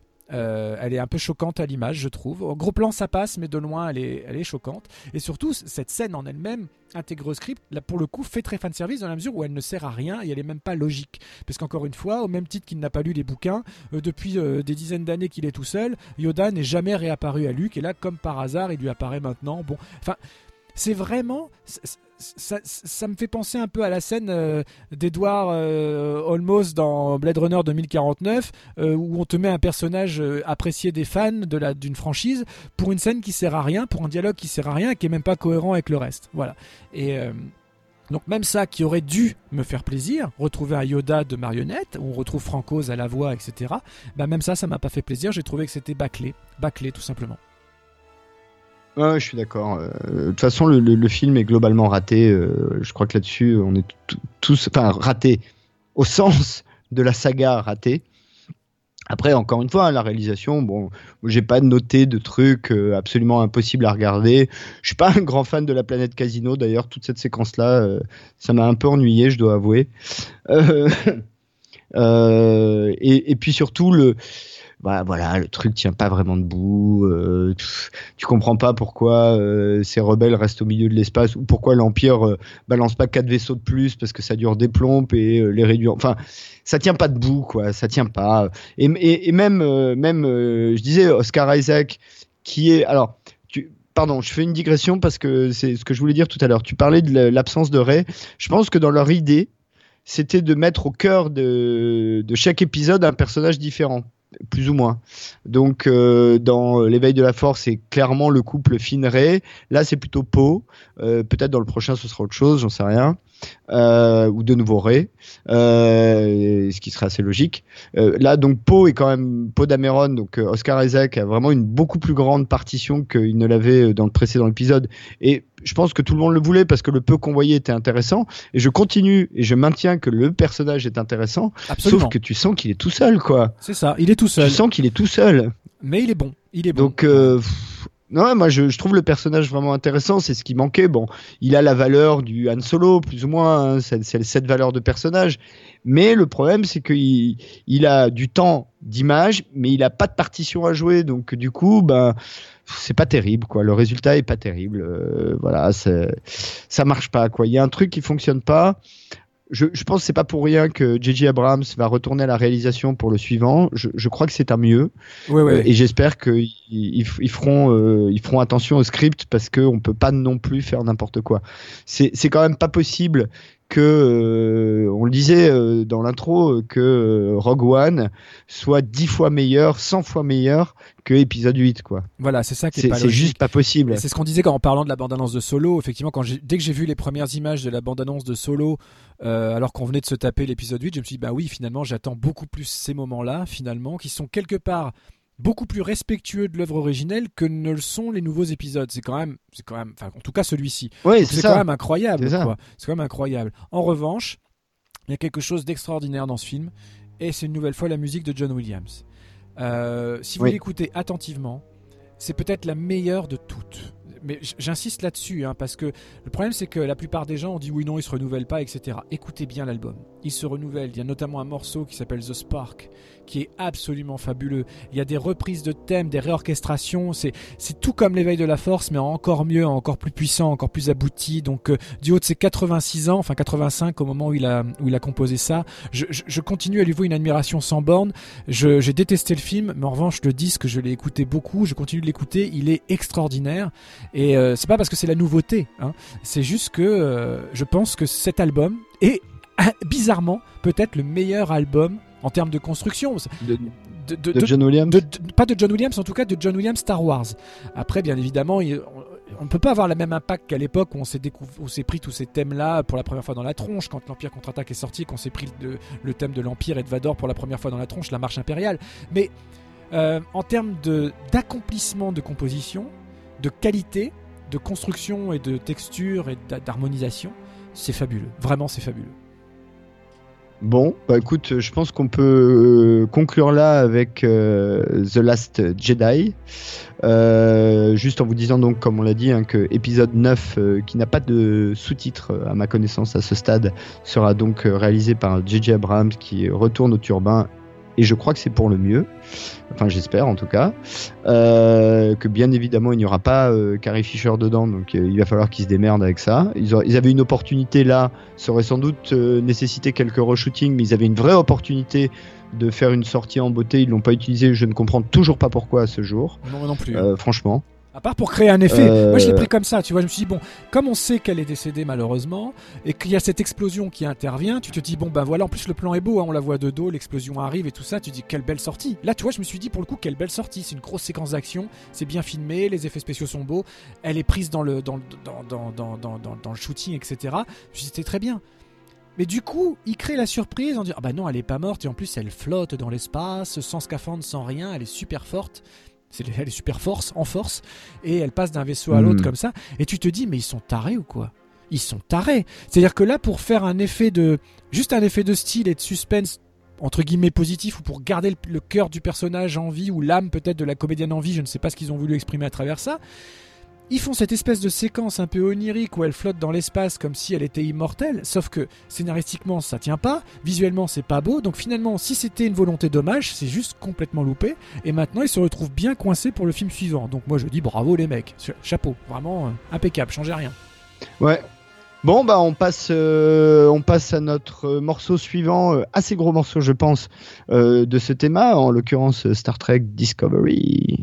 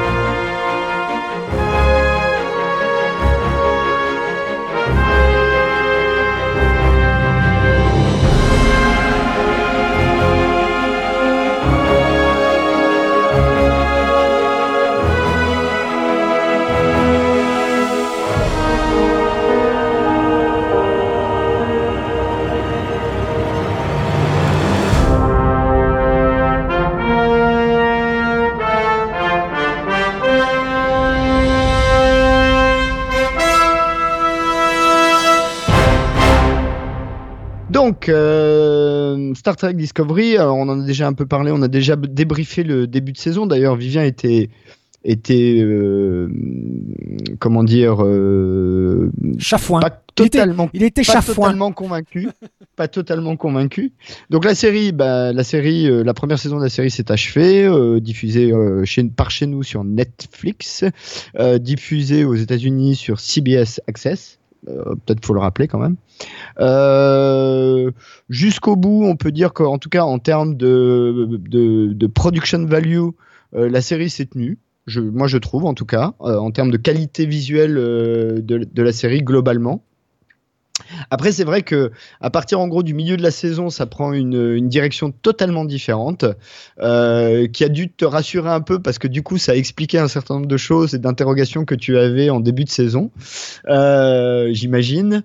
Enfin, on en reparlera. Euh, la série se termine par un cliffhanger très rigolo. Enfin, la saison, pardon. Donc, on attend la saison 2 avec impatience. Et avant d'aller plus avant, alors rappelons-le, hein, Star Trek Discovery, ça se passe quelques années, on ne sait pas exactement quand, mais quelques années avant les aventures du capitaine Kirk, euh, en plein conflit avec euh, les Klingons, qui ne sont pas encore d'ailleurs euh, un empire uni tel qu'on peut le connaître plus tard. Euh, Michael Burnham, qui est euh, second sur le vaisseau Shenzhou euh, et provoque littéralement la guerre en fait, hein, c'est ça, et provoque la mort du capitaine, se retrouve condamné à perpète, récupéré par le capitaine du Discovery pour de nouvelles aventures, sachant que le Discovery dispose d'une méthode de voyage spatial basée sur des sports complètement révolutionnaires et on va suivre pendant 10, 10 ou 12 épisodes, je ne sais plus. Euh, je vais vous retrouver ça tout de suite. 15 épisodes, 15 épisodes, que dis-je euh, Les aventures de Discovery et son équipage euh, vers l'infini, au-delà et même très au-delà. Effectivement, très très au-delà. Mais un au-delà où on était déjà allé pour, le coup. Exactement, mais dans, dans, DS9 si je ne m'abuse. Dans DS9, oui, tout à fait. Et puis aussi, oh, l'univers miroir a été euh, a été visité aussi dans la série classique, etc. Donc euh, c'est pas forcément le même, mais en tout cas, il y a chaque série a eu ses, ses variantes d'univers miroir. Mais celui-là spécifiquement dans DS9. c'est dans DS9, oui.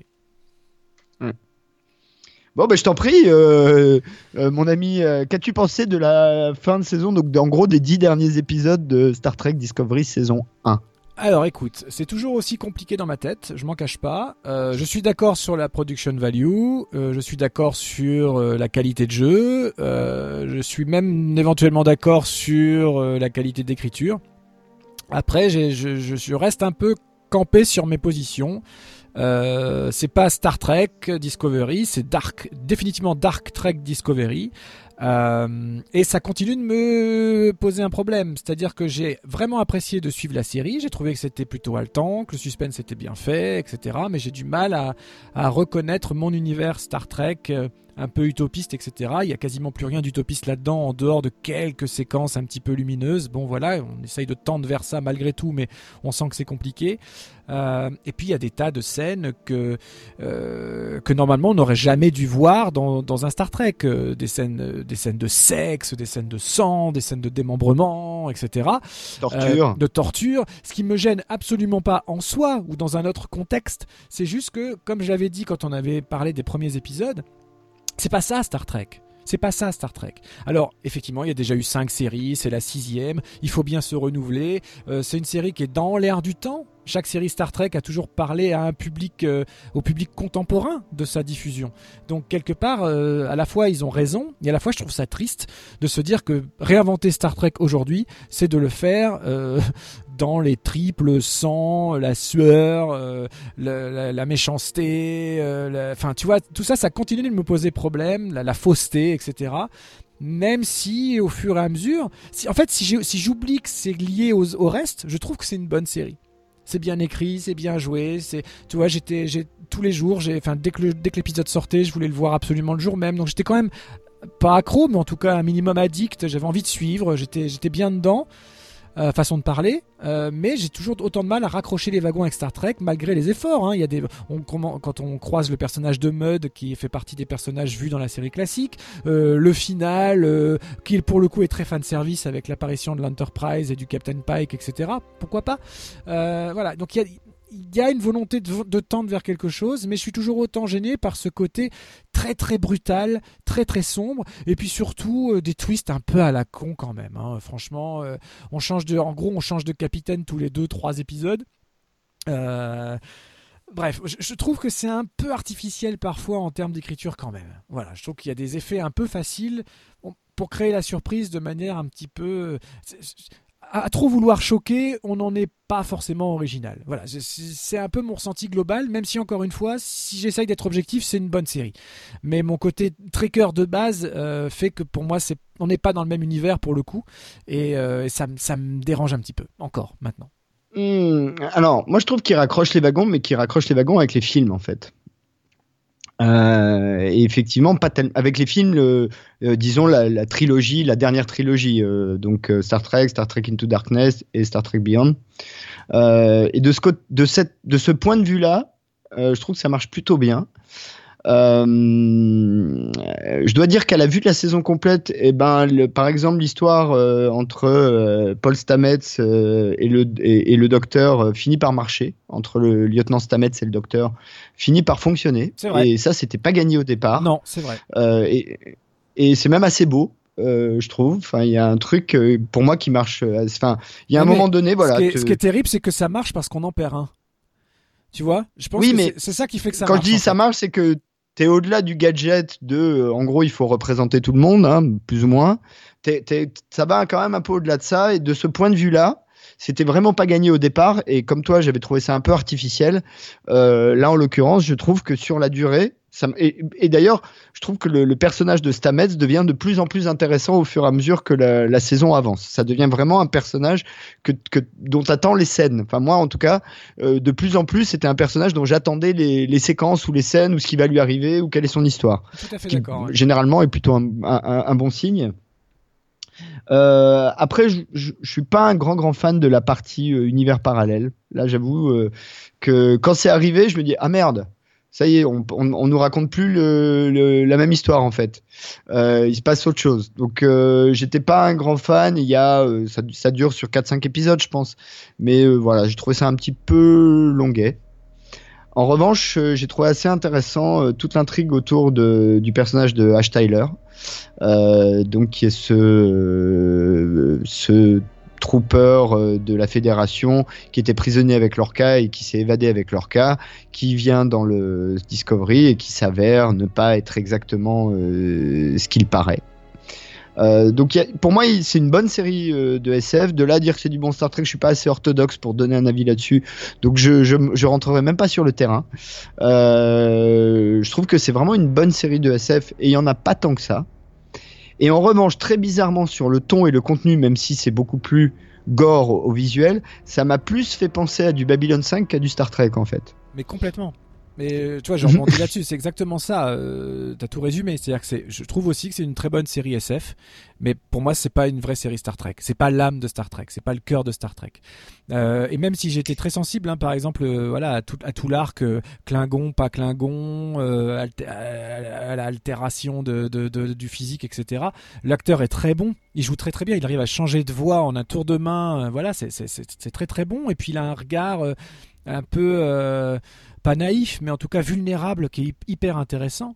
Mais, euh, mais est-ce que c'est vraiment du Star Trek? Certains adeptes disent que oui. Moi, je continue à dire que non. Euh, bon, voilà. Je... Et puis, comme toi, l'univers parallèle, je trouve que simplement ça arrive trop tôt. Dans, dans une saison comme ça, ça- moi j'aurais à la limite en saison 2 voire 3 mais là ça arrive vraiment trop tôt on joue avec les codes de personnages qu'on connaît à peine bon voilà je, après ça justifie le après le twist autour du capitaine j'ai trouvé ça plutôt bien géré même si euh, voilà du coup encore une fois on changeait de capitaine au bout de trois Oui, ça, épisodes ça tient à pas grand chose. Ouais, ça tient à pas grand chose. Voilà. Euh, non, alors je- pareil, le développement du personnage de Saru est pas pas mal quand Ouais. même. Euh, puisque c'est toujours difficile quand tu es dans un univers aussi codifié que Star Trek d'imposer une nouvelle euh, une nouvelle espèce euh, alien sachant qu'ils le font à chaque série hein. ça en revanche il n'y a pas d'exception dans chaque série on te on te met une nouvelle espèce bon bah là en l'occurrence à la fin de la saison tu as à peu près compris qui sont ces ces gens les Kelpiens hein. qui sont les Kelpiens le, le, le, le, maquillage est, est magnifique. Bon, c'est Doug Jones dedans, hein, j'arrête pas de le dire, mais Doug Jones, c'est le, génie euh, artisan euh, de, ce, pour porter ce genre de costume. Euh, donc, encore une fois, un Doug Jones, très très bien. Mais là, pour le coup, il a un vrai rôle, avec beaucoup de texte, avec pas mal de choses, donc c'est assez intéressant. Après, c'est vrai que le problème, et je suis d'accord avec toi, c'est que dans une saison, du coup, on te raconte en gros trois ou quatre arcs, mais en simultané, sans vraiment choisir. Et du coup, tu arrives au bout et tu te dis, euh, finalement, tu sais pas vraiment qu'est-ce qu'on te raconte. Est-ce qu'on te raconte l'histoire de Michael Burnham? C'est un arc en, soi. Est-ce qu'on te raconte l'histoire de la guerre contre les Klingons? C'est un arc en soi. Est-ce qu'on te raconte l'histoire de l'univers parallèle qui est un arc en soi, puisqu'en plus il développe assez bien l'histoire des terrans, on en apprend beaucoup hein, et on en voit beaucoup. Euh, donc tu as déjà ces trois-là et le, le petit cliffhanger de la fin t'ouvre quasiment un quatrième arc. Et ça, c'est le, pour moi le principal défaut de Discovery, c'est que je pense qu'ils étaient tellement pas sûrs que ça marche qu'ils ont voulu en mettre un maximum pour être sûr d'avoir couvert le plus de terrain possible. Et puis surtout, il y a la partie retcon, euh, rétrocontinuité, euh, qui fait que, a priori, la technologie de transport qu'il y a dans le Discovery n'existe pas euh, dans ce qu'on connaît de ce qui se passe après. Donc, euh, on peut penser, et à ce stade, on peut toujours penser, que le Discovery et sa technologie vont disparaître. Oui, ça, ça, ça, ça, on l'avait dit dans la première fois qu'on en avait parlé. À mon avis, ça raconte l'histoire d'un échec, en tout cas à ce niveau-là. Euh, mais ça, pourquoi pas? C'est très bien. Mais euh, Ouais, ouais. voilà, moi je suis tout à fait pour qu'on raconte l'histoire d'un échec de la fédération. Il n'y a pas de, y a pas de souci. En revanche, euh, il n'y a Et- aucune continuité visuelle. Donc ça, c'est un peu embêtant quand même. Alors effectivement, tu fais bien de le dire. Ouais. Raccrocher les wagons plutôt avec l'esthétique des films de J.J. Abrams, oui. Sauf que les films de J.J. Abrams ont respecté à la fois la création d'un nouvel esthétisme plus moderne et en même temps tout en respectant le, le cœur, l'âme de ce qu'était vraiment Star Trek, l'humour, la légèreté, euh, l'humanisme, le, côté utopiste, etc., les valeurs humaines, etc. Donc là, il y a, quelques bribes par-ci par-là où les personnes. Mais là, en fait, c'est des, des scènes de dialogue où les personnages, d'un seul coup, on leur rappelle qu'ils doivent tendre vers le bon. Tu vois ce que je veux dire? C'est que de temps en temps, tu as un dialogue un petit peu euh, hop hop hop. euh, euh, on se rappelle qu'on est la fédération, on se rappelle qu'on veut tendre vers le bien, voilà. Mais entre deux, c'est du sombre, du sombre, du sombre, de la trahison, euh, des assassinats, des viols, euh, de tout ce que tu veux, euh, de la maltraitance des espèces rencontrées. Enfin, c'est très très très bizarre, très très bizarre, très très bizarre comme décalage de, de Ah, ton. Écoute, alors moi, euh, je- en, en dernière analyse, je trouve qu'en fait, ils ont essayé de mettre des, des références de toutes les autres séries Star Trek dans, dans cette saison. Euh, je m'explique. Euh, la, la guerre contre les Klingons, clairement, c'est la série classique. Enfin, disons s'il y a un arc qu'on retrouve plus ou moins euh, dans toute la série classique, c'est ça. Donc ça, c'est la série classique. Sur euh, Next Gen, moi j'y vois l'intrigue autour de Ash Tyler, c'est-à-dire l'allié qui devient un adversaire et qui peut être le, le Picard qui devient euh, Locust Oui. euh, d'une certaine manière. Enfin, quelque chose dans ce goût-là, quoi. Euh, DS9, bah, les Terrans, hein, l'univers parallèle. Voyager, bah, clairement, le, côté guerre, etc. On, l'a dit quand on avait fait euh, notre critique de, Voyager, mais il y a quand même toute- une saison ou plusieurs saisons où ils arrêtent, ils s'en prennent plein la gueule, c'est la guerre partout. Ils peuvent pas faire euh, deux voyages euh, sans perdre un bout de du Voyager. Enfin, c'est quand même une série assez sombre, hein, Voyager. Donc ça, tu le retrouves dans le côté sombre de Discovery. Et même Enterprise, il y a le côté évidemment, ça se passe avant, mais même Enterprise, j'ai trouvé amusant. Dans les derniers épisodes, tu vois souvent des Andoriens. Et les Andoriens, ils, ils sont centraux dans, la, dans Enterprise et dans les autres séries, tu les vois un peu, mais pas plus que ça. Euh, les espèces de, de créatures bleues avec des petites euh, antennes bizarres euh, au-dessus de la tête. Oui, et puis les Donc, voyages, euh, les voyages d'Archer sont, sont mentionnés aussi à un moment donné dans les derniers épisodes. On parle Oui, du, oui, capi- oui, du oui, capitaine. Archer. Donc bon. Oui, clairement, clairement. Donc euh, voilà, donc tout ça, euh, tout ça est, est assez amusant. Après, en dehors encore une fois du Star Trek, c'est quand même une bonne série de SF et de space op d'ailleurs. Soyons précis, parce que des séries de SF, il y en a finalement pas mal, mais de space op, il y en a pas tant que ça, Euh, avec des moyens.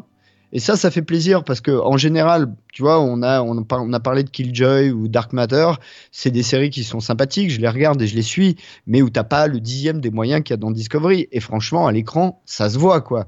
Tu fais la différence avec un cast qui est quand même franchement bon, mais j'ai deux gros gros gros bémols. Euh, je trouve que Michel Yeo, qu'on voit du coup beaucoup sur la fin, est vraiment pas terrible. Non, je suis d'accord. Et, euh, puis, et puis- j'ai- et puis son côté euh, refait, euh, son côté tiré, ça me, Ouais. ça, ça me dérange quoi. Et je suis pas du tout convaincu par euh, James Friend dans le rôle de Saru. Et en plus, ça c'est compliqué parce que Saru c'est un personnage qu'on connaît. Donc euh, Non, non, donc, je Zarek, suis toujours Zarek. pas. Sarek.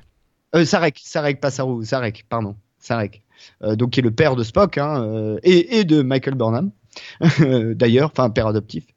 Euh, mais euh, à part ça, je maintiens que c'est quand même une bonne série de SF avec des moyens. Donc euh, euh, moi, je- j'ai pas le souvenir d'avoir vu une série sur laquelle on a autant investi depuis euh, Battlestar Galactica, quoi. Je crois. Euh, je crois que tu oublies euh, la, la prochaine série dont on va parler. Ouais, mais c'est autre chose. C'est pas du space up. non, mais en, En termes space de, up, je parle. en Vraiment, ter- ah, en euh, termes de space up, ok. Mais parce qu'en termes de moyens, Ouais, en space up. euh, je crois qu'il n'y a Non, non, jamais eu là, plus je- gros que ce qui vient. C'est c'est pour ça que en, en côté euh, SF, j'ai- corrigé, j'ai spécifié en space up. Très bien, En très space bien. t'as The Expanse qui est pas mal dans ce genre-là, mais euh, qui qui euh, qui a des petits défauts, euh, qui est moins épique quoi. Là, il Oui, y a un vrai côté t'as quand épique. même un peu quand plus, même. t'as quand même un peu plus de décors variés dans, dans The Expanse. Euh, dans, dans Star Trek Discovery, on est assez en vase clos. Il y a finalement peu d'épisodes où on est de sortie. Il y a un épisode sur la planète euh, un peu herboré et tout ça. Il y a tout le final Ouais, euh, dans le marché, etc. Et d'ailleurs, tu sens que ces épisodes-là, entre guillemets, pêchent un peu visuellement parce que là, d'un coup, il y a moins de moyens. Tous les moyens ont été mis dans les intérieurs de vaisseaux, etc., qui sont vraiment très beaux. J'aime bien l'éclairage, même si c'est un peu très sombre, euh, voilà, avec plein de lens flares tout sombre aussi. Mais euh, voilà. Mais c'est vrai C'est vrai. vrai que tu es un peu en vase clos, donc finalement les moyens sont mis à la base. Et euh, mais bon, ça, tout- ça en revanche, c'est très Star Trek. On est toujours très dans le vaisseau. euh, voilà, il y a des épisodes entiers où on quitte quasiment pas euh, les coursives ou la passerelle. Et mais en même temps, ça a toujours été. Ouais, ça, c'est plutôt bien. Et euh, voilà. Et puis c'est un bon un bon investissement parce que ça c'est déjà fait pour la saison 2. Exactement. Donc du coup, ils pourront mettre plus de pognon ailleurs. Voilà. Mais je crois que ça a Voilà. plutôt bien fonctionné hein, en termes d'audience. J'ai pas vu les dernières audiences, mais je crois que ça fonctionne plutôt bien euh, Discovery. Oui, puisque je vois passer sur les réseaux sociaux ou autres, les retours sont plutôt bons, euh, les gens aiment bien, ils sont plutôt. Et puis c'est dans l'air du temps. hein, C'est juste que, encore une fois, on parle de ressenti personnel dans cette émission-là. C'est pas parce que moi j'aimerais bien tendre un petit peu plus vers le positif, surtout dans le cadre de Star Trek, parce que je vais faire un gros bémol avec la prochaine série.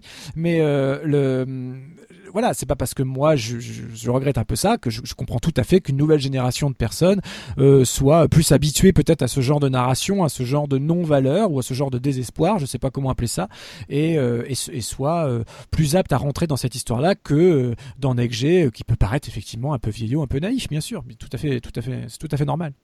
Oui, oui, non, mais Bon, très franchement, euh, c'est c'est une bonne série de SF, c'est-à-dire que même si, alors un, si vous aimez pas Star Trek, bah, vous pouvez quand même aller regarder Discovery parce que comme le dit souvent Vivien, ça ressemble vraiment pas aux autres séries. Euh, si vous aimez Star Trek, moi je crois que tous les, les Trekkies ont quand même regardé Discovery, quoi qu'ils en disent. Oui, on bah, peut se sûr. battre, on peut, euh, voilà, mais quand même. Euh, et enfin, c'est vrai qu'encore une fois, série de Space Up, il y en a pas tant que ça, avec autant de production value, il y en a encore moins. Et euh, là, il y a quand même le cast principal est quand même très sérieux. C'est-à-dire que souvent dans les séries de SF, le cast, on l'a dit d'ailleurs pour Babylon 5, des fois il y a quand même des, des trucs qui sont compliqués, au mieux. Là, il y, a un- il y a du gros cast quand même. Il y a quand même du gros gros cast. Euh, que ce soit euh, Lorca, Burnham, euh, Tyler, Saru, et même la petite, la petite enseigne Elle est très très bien. toute Elle est- alors elle, elle est très très bien. toute mimi, toute mimi, euh, et même le- l'espèce de créature à moitié androïde d'ailleurs qui fait penser un peu à un Borg qui est sur la, passerelle, euh, qu'on voit un peu plus dans les derniers épisodes, qui a un peu plus de partition. Non, graphiquement, c'est vraiment, il y a- il y, a quasiment rien à acheter, je trouve. Graphiquement, c'est impeccable, impeccable.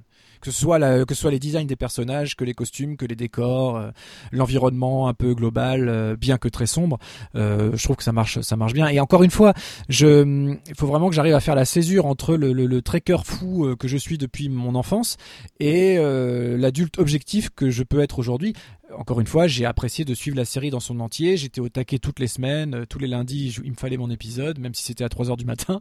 Et, euh, et voilà, donc euh, je, mentirais si je ne faisais que m'offusquer. Voilà, mais je, ne peux pas m'empêcher d'être partagé sur le contenu global de l'univers Star Trek. En revanche, si en, en termes d'entité seule, Star Trek Discovery est une très bonne série de SF. Il y a rien à dire là-dessus. Bon bah voilà, donc euh, pour tous ceux qui ont Netflix, l'avantage c'est que c'est toujours dispo, hein, vous pouvez y aller. Nous on est tout, tout, tout triste parce qu'on n'a plus notre épisode du lundi. Euh, C'est ça. quand même, hein, parce que moi aussi, moi aussi, hein, tous les lundis, euh, premier truc, Discovery, euh, hop là. Et d'ailleurs, oh, j'aime de plus en plus le générique, je le trouve plutôt réussi d'ailleurs. Enfin, il commence à bien rentrer le générique de début. Je le regarde hein, à chaque épisode, je le passe pas, puisque vous savez sur Netflix, vous pouvez passer les previously et passer les génériques. Et il y a des séries, Stranger Things par exemple, ou Star Trek Discovery, où je laisse le générique exprès, ça te met dans l'ambiance. Moi, pour moi, il marche assez bien. Je sais pas, je crois que peut-être toi tu l'aimais pas beaucoup. Non, mais je continue. Euh. Je, bon. continue à, à pas vraiment apprécier la musique euh, de Jeff Rousseau euh, sur la série. Je trouve que c'est pas. euh, Là, pour le coup, c'est trop différent. Là, pour le coup, il me fait pas ce qu'ont pu faire euh, Alexander Courage ou. euh, Bon, je parle pas de Jerry Goldsmith au cinéma ou de James Horner, hein, mais pour rester à la télévision, les Dennis McCarthy Co. On est très très loin de ce qui se faisait à l'origine. Maintenant, euh, ça m'a. Encore une fois, c'est une approche très moderne de la musique de film. Euh, très par nappe, etc. Moi, ça me parle pas trop. C'est une approche un peu trop zimmerienne à mon goût. euh, voilà. Mais encore une fois, c'est une question de goût. Je sais que la, sé- que la musique est appréciée par pas mal de gens. Mais après, c'est une question d'univers. Parce que justement, Ouais. Jeff Rousseau, c'est aussi lui qui officie sur Altered Carbon. On va en parler dans quelques minutes. Et là, pour le coup, le- l'effet est très différent. L'effet procuré est très différent. Euh, alors qu'il utilise un peu les mêmes artifices. C'est le même type de, j'allais dire, d'instrument, d'outil. J'ai envie de dire. Bah écoute, allons-y, Altered Carbon. Je crois qu'on a tout dit sur Discovery, euh, à moins que tu aies quelque chose à rajouter. Non, non, non, je pense qu'on a, on a, on a bien fait le tour. euh, voilà, je ne sais pas si ça sortira ou pas en Blu-ray, mais euh, voilà, mes étagères attendent Star Trek Discovery. euh, en dépit euh, de toutes mes réserves, j'ai quand même vraiment apprécié de, de, de la suivre euh, toute cette saison. Voilà, voilà.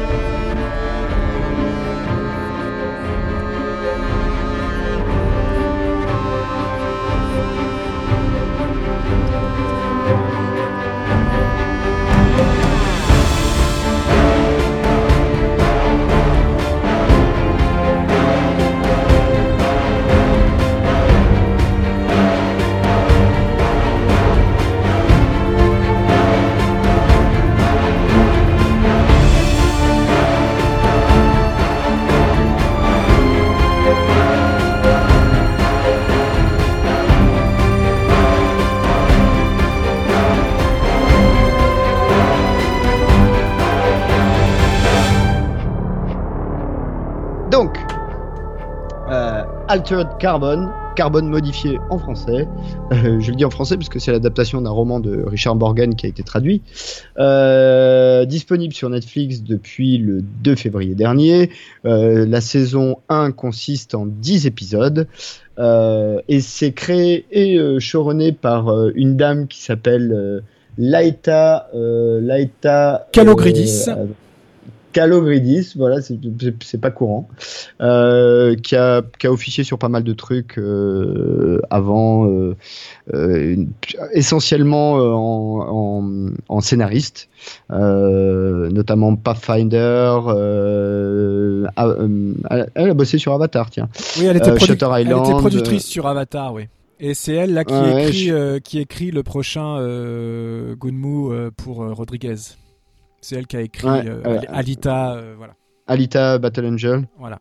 Battle Angel, yeah, voilà. Euh, c'est donc, comme je le disais, l'adaptation d'une trilogie d'ailleurs hein, de romans euh, de Richard Morgan qui s'appelle, enfin, c'est la série de Takeshi Kovacs, euh, qui est donc le personnage central de ces histoires. Alors, Altered Carbon, ça se passe dans un futur, on ne sait pas d'ailleurs exactement quand.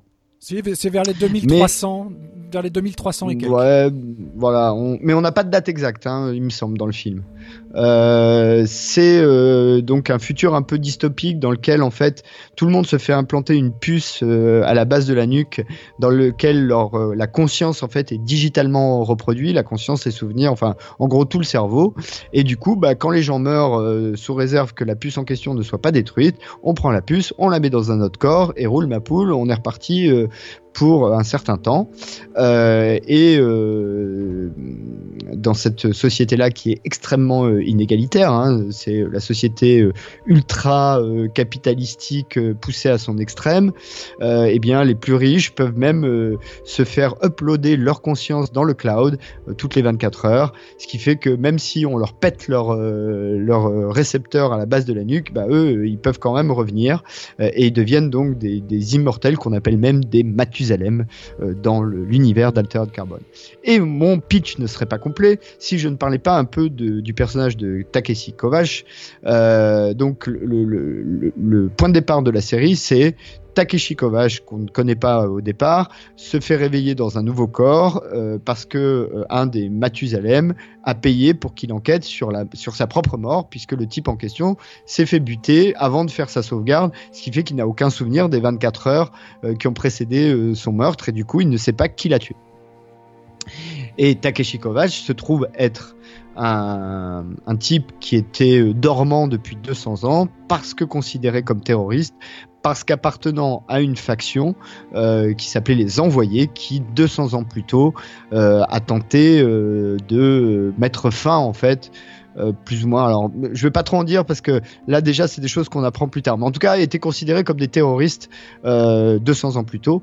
Et dernière chose pour compléter le pitch, l'univers est un univers colonisé, c'est-à-dire qu'il y a des planètes, d'autres planètes que la Terre, euh, et, euh, et assez, ça a l'air assez vaste. Et notamment le, ce sy- système de conscience qui se transporte est sans doute un des moyens de voyager euh, dans les galaxies ou entre les galaxies. Voilà. Ai-je oublié quelque chose? Non, non, non, très bon pitch, très très bon pitch. Voilà, impeccable. Mais j'ai lu le livre aussi. C'est oui, pour ça. c'est pour ça.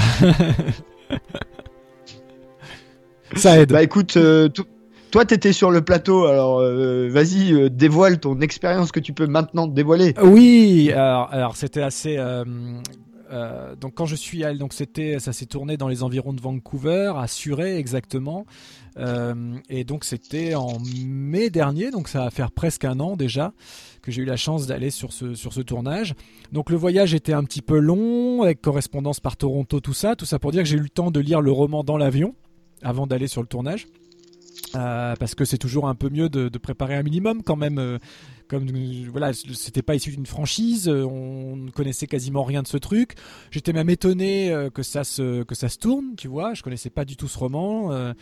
et donc déjà j'ai commencé par la lecture du roman que j'ai vraiment adoré. Je me suis dit ah là on parle d'un mec c'est un vrai roman cyberpunk, c'est très référentiel de plein de choses, mais c'est assumé. C'est un amoureux de Philippe Cadic, donc euh, il pouvait que me, que, me, que me plaire. Il a d'ailleurs remporté le prix euh, Philippe Cadic euh, un ou deux ans après la sortie du roman. Donc il a été en plus adoubé par, par ses pairs. Pour le dire, roman. Pour le roman, pour ce roman-là en particulier. Euh, qui effectivement, et ça se ressent euh, après au regard de la série, est très très très Blade Runner dans l'esprit, dans le dans la construction du monde, euh, etc. Et ça c'est quelque chose que le- Dans que- l'esthétique. dans l'esthétique, c'est quelque chose que Laeta Kaloridis a, a bien respecté. Euh, et, je, et je dis bien respecté et pas pompé. Ça, on va, on va dévoiler un peu, un, peu plus tard. Donc, je commence par la lecture de ce roman. Je suis complètement pris par l'intrigue. Je la trouve brillante. Euh, le fait que ce soit euh, à la fois un suspense policier, plus tout ce contexte philosophico-religieux, euh, typique de la SF cérébrale et littéraire, enfin un peu tout ce qu'on aime quand on parle de Philippe Cadic, quand on parle de plein d'œuvres comme ça au fil des émissions. Si vous nous avez écouté depuis le début, vous savez qu'on aime ça. On a dit tout le bien qu'on pensait du Blade Runner original, etc. Donc ça s'inscrivait tellement là-dedans que je me suis dit waouh.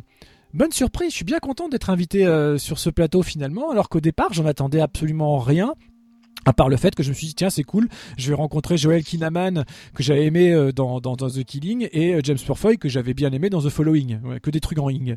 Donc, je me suis à part ça, je me suis dit, bon, bah voilà, c'est bien, je vais me faire plaisir, quoi. Et là, euh, je saurais pas, j'espère que je vais réussir à vous communiquer à quel point c'était incroyable. Euh, les, décors de cette série sont gigantesques, sont parmi les plus gros qui aient jamais été faits, euh, entrepris pour la télévision, parce que ça reste de la télévision. hein. Il y a autant de moyens qu'au cinéma. Pour ce qui est une vraie série, c'est-à-dire qu'on va le détailler aussi après, j'imagine, mais c'est vraiment construit en 10 épisodes avec des suspens de fin. Ça reste une vraie série télé, c'est bien construit, il y a plusieurs arcs différents, on s'intéresse à des personnages différents, c'est aussi une série chorale. Donc c'est un vrai, vrai programme de télévision. Que Netflix mette toute la saison euh, disponible en une fois ou qu'on le suive un épisode par semaine, finalement, ça, aurait très bien pu se tenir aussi. Il y a un, vrai suspense de fin d'épisode. C'est construit comme une série et pas comme un long film de 10 heures, pour le coup. Euh, voilà. Et ça, donc ça adapte plus ou moins fidèlement, mais plutôt fidèlement, euh, l'intégralité du premier livre, avec quelques changements parfois judicieux, volontaires par, par Laeta Kalogridis, parfois contraints pour, des, pour des raisons de droit. On, on parlera notamment tout à l'heure du personnage de, de Poe, qui est très intéressant et qui n'est pas présent dans le livre, ou en tout cas il est présent sous une autre forme. Euh, voilà, mais c'était des, des- des décors incroyables. Donc je peux vous dire que pour ceux qui ont vu la série, euh, j'ai eu la chance d'évoluer dans absolument tout. Que ce soit euh, euh, la fameuse rue principale, euh, très Blade Runner pour le coup, qui est juste incroyable avec ses ponts, ses étages, etc. Le, le salon de, de- le salon bureau de, de Lawrence Bancroft qui est absolument magistral. Euh, l'appartement tout cabossé de, de Vernon. Enfin, les rues des, des, des, des- endroits plus plus plus plus pauvres, etc. Enfin, où il y a tous les graffitis, etc. Sur cette espèce là aussi de container, un petit peu cet effet de container, un peu à la Ready Player One d'ailleurs, euh, de, de- voilà qui font des qui font des des, des groupuscules d'habitation, etc. Donc c'était euh, voilà l'appartement de la sœur de, de la sœur de, de Kovacs aussi qui était fabuleux. Enfin les coursives de euh, du, du truc dans l'espace, j'ai oublié le j'ai oublié le nom, euh, le paradis. euh, enfin là, là là où tout se passe le, le final dans, dans l'espace là. le, le palace. Le palace, le palace, voilà. je sais plus comment. Voilà. Donc j'ai eu la chance d'arpenter vraiment tous ces décors-là. Euh, donc c'était en plein tournage de l'épisode 9. Donc euh, j'ai eu la chance d'assister à une des scènes où Kovacs est dans la rue principale avec des centaines de figurants, euh, tous habillés de manière incroyable, etc. Et aux répétitions du grand combat final justement dans les coursives de ce, de ce vaisseau flottant. Euh, voilà. Donc c'était... euh, non, j'ai vécu une expérience incroyable, interviewé absolument tout le monde. Euh, Laeta Kalogridis pendant euh, presque 40 minutes, chacun, des, chacun des comédiens principaux. Bah, je ne peux que vous inviter à lire l'écran du mois de février où j'ai mon gros dossier, euh, 8 pages de reportage sur une série télé, c'est assez rare. Dans le magazine, donc euh, profitez-en. j'ai tout donné. Euh, voilà, donc c'était. Donc voilà, donc après avoir vécu un truc aussi fort, J'attendais bien évidemment que la série arrive euh, avec, avec une certaine impatience et j'espérais surtout ne pas être déçu parce que il faut rester objectif aussi. Je me suis dit bon, euh, j'ai vécu un tel moment incroyable, j'étais assez ébloui par ces décors, par ces costumes, par, euh, par tout ça que je me suis dit waouh. Est-ce que ça va, est-ce que ça va tenir maintenant en termes d'adaptation d'un roman que j'ai aimé aussi? Est-ce que ça va tenir en termes scénaristiques? Est-ce que ça va être bien distillé sur les 10 épisodes? J'en viens maintenant à mon ressenti de la rapide de, de cette première saison. Euh, bah, je vais pas y aller par quatre chemins. Pour moi, c'est un chef-d'œuvre. Mais vraiment, c'est un chef-d'œuvre. j'ai été complètement embarqué par chacun des personnages. Le casting est tout à fait approprié. Joel Kinnaman s'en est pris pas mal sur la tronche, alors que moi, je trouve le trouve tout, vraiment très bien pour le coup. Là où il a pu me décevoir, mais encore une fois, c'est pas de sa faute dans des mauvais films qu'il a pu faire entre les deux.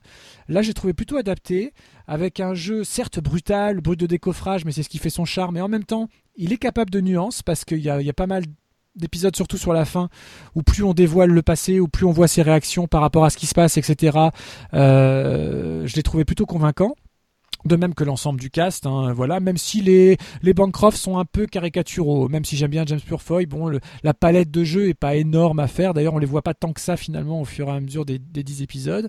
Euh, mention spéciale pour Marta Igareda euh, en Christine Ortega, euh, qui peut paraître très cliché dans le premier épisode et qui en fait a un ah oui, j'adore, et, qui a un arc fabuleux. Et elle est belle comme tout. Mon Dieu, ce qu'elle est jolie. Euh, voilà, donc c'est vraiment, euh, j'ai vraiment trouvé ça intéressant, bien ficelé, très intelligent, et, euh, voilà, et toute cette notion, voilà, on est, on est dans une ESF certes sombre, certes hyper désespérée, mais en même temps euh, très intelligente sur la notion de religion, sur la notion d'existence. Est-ce que l'âme existe? Est-ce qu'on peut la dupliquer? Est-ce qu'on meurt vraiment finalement? Est-ce que on n'est plus qu'une copie de soi-même quand on a quelque part l'équivalent de l'électricité du cerveau restocké dans une puce qui devient un cerveau électronique? Est-ce que c'est encore la vraie vie? Est-ce qu'on est vraiment ressuscité ou pas? Est-ce qu'on peut être immortel ou pas? Quelles sont les différences de, de comportement à partir du moment où on atteint ce côté Mathusalem et ce côté un peu d'immortel, voire voire de Dieu euh, au-dessus des hommes. Euh, qu'est-ce qui se passe quand on change d'enveloppe à volonté? Et puis après, en termes de narration pure aussi, c'est très intéressant parce qu'on ne sait jamais à qui on a affaire, euh, qui est vraiment dans telle enveloppe, etc. Donc c'est très, c'est très bien fichu. Je trouve que c'est jamais trop confusant. Il y a juste un bon suspense, mais qu'on sait toujours qui est qui, à quel moment et pourquoi. Et ça, c'était vraiment pas facile à faire. Donc je tire vraiment mon chapeau à Laïta Kalogridis qui a réussi à à écrire, à, extraire l'essence de ce roman qui est pas facile, pour en faire une série qui n'est pas facile non plus, mais vraiment visuellement de toute beauté, très bien jouée, très bien construite, très bien écrite. Pour moi, c'est la série de SF pure que j'attendais et que j'avais encore jamais vue à cette ampleur-là sur un petit écran. Oula, ça va être dur de reprendre après ça. Euh, alors, moi, je serais un petit peu plus mesuré que toi, je dois avouer, euh, même si euh, c'est une série que j'ai aimée et que j'ai regardé euh, quasiment d'une traite, donc là-dessus, il n'y a pas de problème. dans les mentions spéciales, moi, je rajouterais Lowe qui joue le rôle de Lydie, Lydie Elliott, qui est donc la fille disparue d'un ancien militaire que Takeshi Kovacs rencontre sur, sur sa route, et qui m'a beaucoup fait penser au personnage de la jeune femme dans Caprica. Ah, exactement, exactement. Euh, qui est d'ailleurs la valeur de personnage est très proche. Hein. C'est vraiment euh, très très très très proche. Euh, donc de ce côté-là, et, l'actrice est sympa et les les dernières scènes qu'elle a sont assez fun. J'ai pas trop trop trop aimé la fin. Je dois dire que sur la fin, je trouvais que ça commence, c'était un petit peu brouillon. Ça m'a un peu gêné. et puis c'est vrai qu'il y a une rupture de rythme. En gros, à l'épisode 8, c'est-à-dire que jusqu'à l'épisode 8, tu as quand même un rythme qui est dans l'enquête, etc., avec les flashbacks, euh, et t'as l'histoire qui se développe. Et en gros, à l'épisode 8, t'as une césure, et les deux derniers épisodes, ça bourrine pas mal, et ça, doit tout boucler très très vite. Euh, moi, je suis pas, je suis pas très satisfait de ce rythme-là.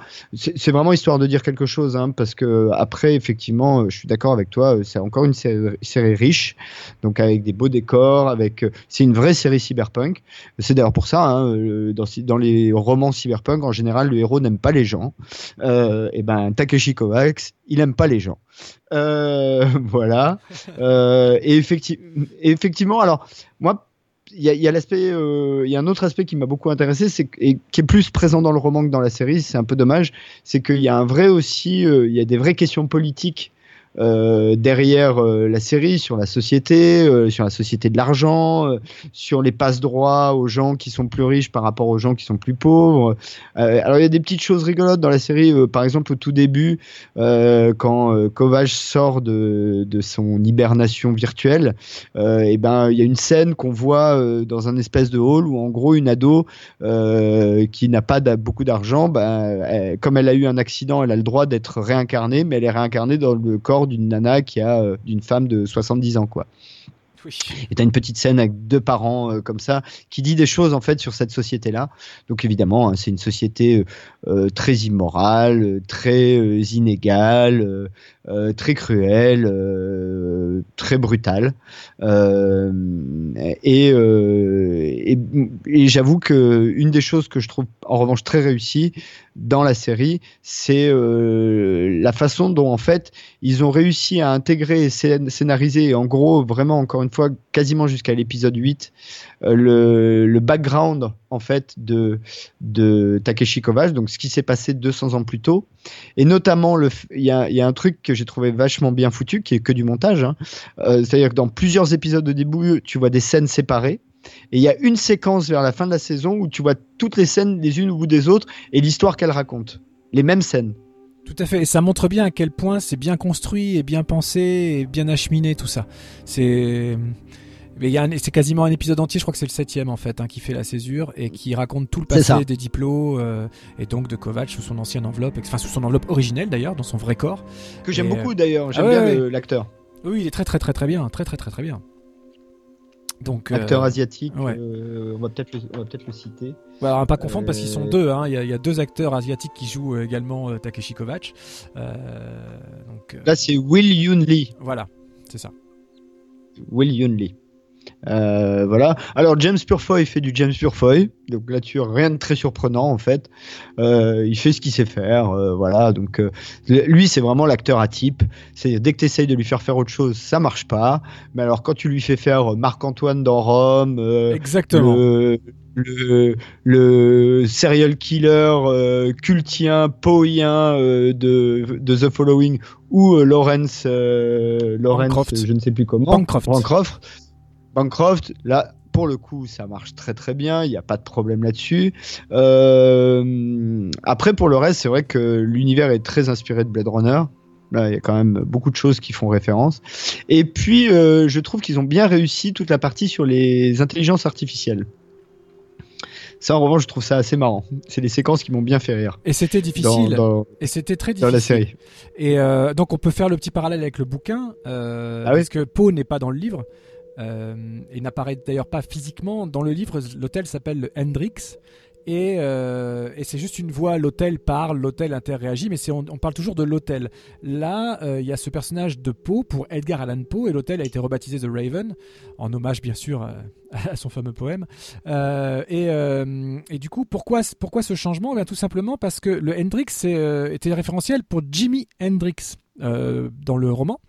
Et il a été impossible de négocier les droits de l'image, de la voix euh, de Jimi Hendrix. Donc euh, l'État Calagridis s'est dit euh, qu'est-ce qu'on pourrait faire qui serait libre de droit et approprié? Et donc ils se sont tournés vers Edgar Allan Poe. qui n'est pas vraiment cité, hein, parce qu'il s'appelle juste Poe dans la, dans, dans, la, dans la série.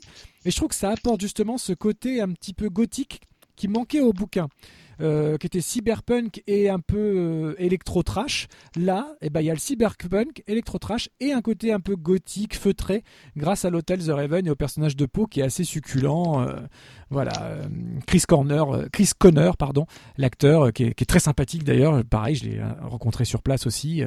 et euh, voilà, j'étais extrêmement séduit par ça. Et puis ça, ça apporte euh, de la nouveauté au lecteur du roman. Euh, de même que tu parlais du personnage de Lizzie, elle n'est pas exploitée du tout de la même manière ici que dans le roman. Elle, Non, là, elle est, là, elle est couplée avec un autre personnage. Pareil pour le personnage de Kel Christ.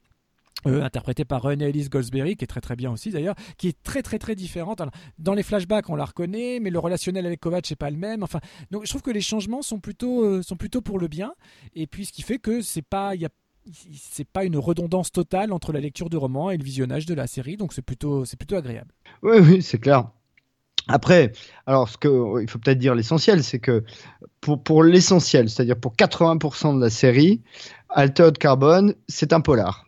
C'est un polar cyberpunk. Exactement. Euh, pour 80% euh, de la série. Donc, euh, si vous si vous n'avez pas vu Altered Carbone et que vous le regardez, au premier degré, ce que vous allez voir, c'est un polar cyberpunk qui peut même faire un peu penser dans l'esprit, hein, pas à la lettre, mais à Total Recall 2070 ou des choses un peu dans ce goût-là, quoi.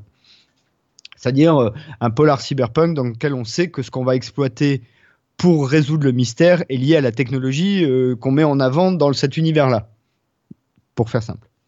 Euh, mais c'est vrai qu'il y a un contenu politique, il y a un contenu philosophique. Euh, alors, euh, ça reste de la série d'entertainment. Hein, on vous dit pas que vous allez lire du Nietzsche, hein, mais effectivement, ça interroge qu'est-ce qui fait l'humanité à partir du moment où on peut la digitaliser intégralement. Ça interroge, on en a parlé, hein, les, mondes politiques ultra capitalistiques et jusqu'où ça peut aller. Et du coup, ça peut aller assez loin. Euh, et en même temps, c'est vrai que graphiquement, c'est une série qui est plutôt réussie, y compris les scènes d'action qui sont souvent un peu le défaut euh, du petit écran par rapport au grand.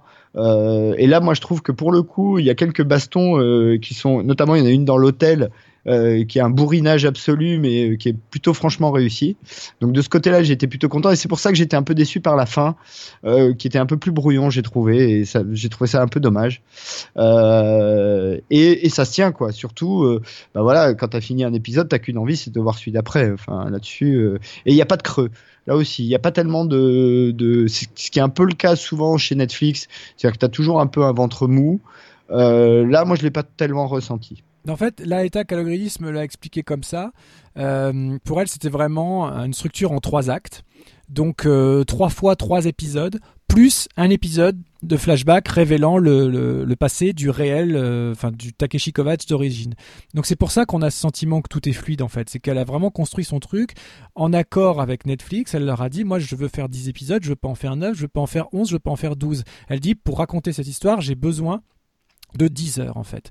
Et à l'origine, euh, les studios voulaient en faire un film de 2 heures. Elle, elle a dit c'est pas possible. Tu vois, elle a dit on peut pas raconter ah non, cette histoire sur un film de 2 heures. Et je trouve qu'on a, euh, comme tu le dis, on a une très très belle réalisation et surtout, et on le dit pas assez souvent en, en termes de télévision, on a un très bon montage. C'est un montage fluide mais énergique euh, qui n'est pas clippé pour autant mais on passe du passé au présent, aux hallucinations, pas pareil. Euh, Kovacs qui a toutes les hallucinations de Quellquist, euh, ça c'est un artifice que dans d'autres séries j'aime pas trop. Tu vois, quand le personnage parle euh, avec un autre personnage qui est que dans sa tête euh, un peu trop souvent, ça me saoule. Et ben pas là. Je trouve les scènes plutôt bien écrites, bien gérées, et en plus c'est justifié dans l'histoire où ils expliquent au début, quand dans les premiers temps, quand on, occupe une nouvelle enveloppe, on a des, espèces de résidus psychiques qui font que on a des hallucinations. Donc c'est intégré à l'histoire en fait, et ça, ça me plaît bien quand il y a une justification scénaristique à la dimension onirique d'une relation. Euh, voilà, donc ça, je trouve que ça marche plutôt bien aussi. Et puis, euh, je suis assez d'accord avec toi, si je pourrais être objectif. C'est vrai que la fin est un peu précipitée. Et les enjeux, on va pas révéler, hein, surtout ne révélons pas ce qui se passe à la fin, mais les enjeux du vrai méchant de l'histoire, on va dire, euh, peut paraître un petit peu faiblard. Je suis d'accord. Mais c'est dans le livre. Ouais, je suis d'accord. Mais c'est dans le livre, donc bon. Oui, ouais, mais. Mais euh, là, comme ça devient assez. Le, le problème, c'est que dans un bouquin, étant donné que bah, la, la forme permet que justement dans le livre en fait tu as tellement de choses autour euh, de cette intrigue que euh, ça se ressent moins. Euh, dès que tu es dans l'image du coup tu fais des choix. Et, et là bah, le choix ça a été de respecter en gros la fin de l'intrigue et de la mettre au cœur des derniers épisodes. Et bah, du coup tu le vois beaucoup plus parce que t'as pas tout le tout ce qu'il y a autour dans le bouquin en fait et qui enrobe ça et qui même euh, explique beaucoup plus loin euh, les enjeux, les motivations, euh, d'où ils viennent, leur histoire, enfin tout ça. Donc euh, ça c'est un peu le défaut. Après encore une fois, hein, c'est vraiment pour faire les gourmets parce que globalement c'est quand même une bonne série de SF avec un univers original, avec tu l'as dit des moyens qui font que cet univers original est bien servi euh, visuellement et même dans l'écriture globalement, euh, euh, Altered Carbone, j'espère qu'ils feront une saison 2, vu qu'il y a deux autres bouquins, ils peuvent faire déjà trois saisons avec les, les deux autres bouquins. Écoute, j'ai pas la, au jour d'aujourd'hui, j'ai pas la confirmation encore. Euh, au moment où j'étais sur le tournage, bien évidemment, ils tournaient, donc ils ne savaient pas du tout s'ils allaient signer une saison 2 ou quoi. Bien évidemment, il y a la matière. Bien évidemment, il y a l'envie. Euh, maintenant, euh, ça l'avenir nous le dira. Je pense qu'avec les moyens qu'ils ont, euh, il faudrait pas qu'ils se précipitent. Moi, j'ai tellement apprécié ce, ce, cette proposition que je, me, je, préfère attendre deux ans avant d'avoir une suite, par exemple. J'ai pas envie qu'ils nous précipitent le truc pour le bâcler, parce que s'ils adaptent les romans, après on, va ailleurs. Hein.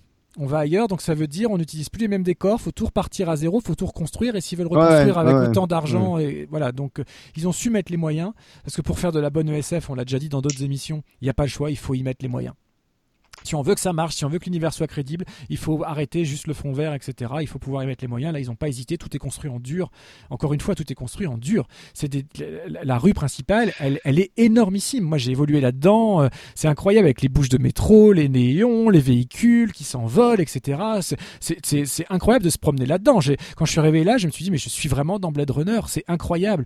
Et, euh, là où c'est marrant que ça sorte en même temps ou, ou peu après le Blade Runner 2049 et après tout ce qu'on a pu en dire dans notre émission précédente, et ben là c'est un parallèle incroyable euh, parce que euh, finalement, pour moi, Altered Carbon est dix fois plus une vraie suite à Blade Runner que ne l'a été 2049. Euh, parce que bien sûr, c'est pas le même univers, etc., mais, mais ça en respecte tellement les codes l'esthétique et les codes et, l'interrogation et l'intelligence de propos que je trouve ça beaucoup plus intelligent à suivre que 2049. D'ailleurs, à ce propos, donc là encore, j'ai fait la critique pour le site Brand Damage. Et euh, j'ai vu passer, alors je me préoccupe honnêtement, m'en veuillez pas les gens, mais je me préoccupe pas trop de ça. Là, je suis tombé dessus pour une fois, mais il y a des, j'ai du mal moi avec l'interactivité euh, du lecteur. C'est-à-dire que sur les, sur un, quand j'écris dans le magazine, euh, s'il y a un courrier des lecteurs et qu'on me le fait pas suivre, je le vois pas. Euh, quand les gens font des commentaires sous les critiques, forcément de temps en temps je les vois, même si je cours pas après. Et là, moi, je mets à un moment donné dans ma critique que je trouve que voilà, il y a une intrigue de dingue, que c'est haletant, que c'est très bien construit, qu'il se passe plein de choses et que l'histoire est vraiment prenante et intéressante. Et j'ai vu vite fait, je suis pas allé au bout du commentaire, mais que en gros la personne me dit mais comment peut-on écrire que c'est une histoire intéressante? Bah simplement parce que je l'ai pensé, mec ou madame, je sais pas qui tu es, et puis qu'en plus c'est à moi qu'on a confié la critique, voilà. Mais euh, si on ne voit pas en Altered Carbone une vraie bonne histoire de SF, c'est je pense qu'on s'y connaît juste pas beaucoup en SF et qu'on n'en a pas beaucoup vu parce que par rapport à la, à la proposition globale, je trouve que là, on a vraiment à manger. On a 10 heures où il y a à manger, mais à chaque épisode, à chaque recoin d'épisode, on passe par plein de choses différentes. Les personnages sont riches. Et, euh, et je vous jure qu'un jour, Christophe arrivera à allumer sa, sa cigarette. Je vous jure qu'un jour, il y arrivera. Ah, tu m'entends à ce point-là? Ah, grave Pardon, les gens. Voilà. Euh, mais. Euh, non, non, bah, globalement, euh, je suis d'accord avec toi. Altered Carbone, c'est une vraie. c'est pour ça, en fait, précédemment, dans, pour Star Trek Discovery, je parlais de Space Up. moi, je mets bien les, les deux d'une certaine manière dos à dos. parce qu'elles sont dans des genres très différents en fait. donc du coup, c'est des niveaux de qualité assez équivalents. Et d'ailleurs, on le dit souvent, hein, nous, c'est pas histoire de faire les fanboys, mais pardon, Netflix met les moyens pour donner aux spectateurs des trucs qui ont de la gueule, quoi. Quand on voit parfois ce qui passe sur euh, Sci-Fi ou qui est quand même censé être la chaîne euh, de, la SF, bon bah c'est pas les mêmes niveaux de moyens tout de suite, ça se voit quoi. C'est, euh, on peut le retourner dans tous les sens, ça se voit. Euh, on l'a déjà dit plein de fois, il faut pas bouder son plaisir. Et c'est vrai qu'on avait déjà du mal avec ce discours-là anti Netflix quand quand, la, quand c'est arrivé en France et que voilà, les détracteurs ont commencé à s'en, à s'en adonner à cœur joie. Plus le temps passe et plus les productions arrivent et plus je suis désolé, il y en a pour tous les goûts. Donc euh, la cohérence, elle est là, c'est une plateforme, donc on propose des choses pour tous les goûts. Moi, je suis pas d'accord avec ceux qui tiennent le discours du manque de cohérence de Netflix. Ils n'ont pas à avoir de cohérence, ce n'est pas une chaîne, c'est une plateforme. Donc il y en a pour tous les goûts et tous les publics. Et je trouve ça très réussi. Et ils y mettent vraiment une, ils y mettent les ronds, ils y mettent une qualité incroyable. Et puis ils prennent un risque parce que encore une fois, Altered Carbone, c'est sorti de nulle part. Pour les gens qui ne connaissent pas un petit peu, un minimum en littérature SF, c'est un truc qui n'existait juste pas. Et donc investir autant d'argent sur une histoire complexe, adaptée d'un roman pas connu du tout, qui n'est attaché à aucune franchise, franchise, rien du tout, c'est quand même assez incroyable d'avoir misé autant d'argent sur un projet comme celui-là. Donc je leur retire mon chapeau. Moi, je suis vraiment séduit par ce qu'ils ont proposé. Euh, pour l'avoir vécu vraiment de plein fouet, c'est-à-dire sur place, je redis, c'était absolument une expérience incroyable.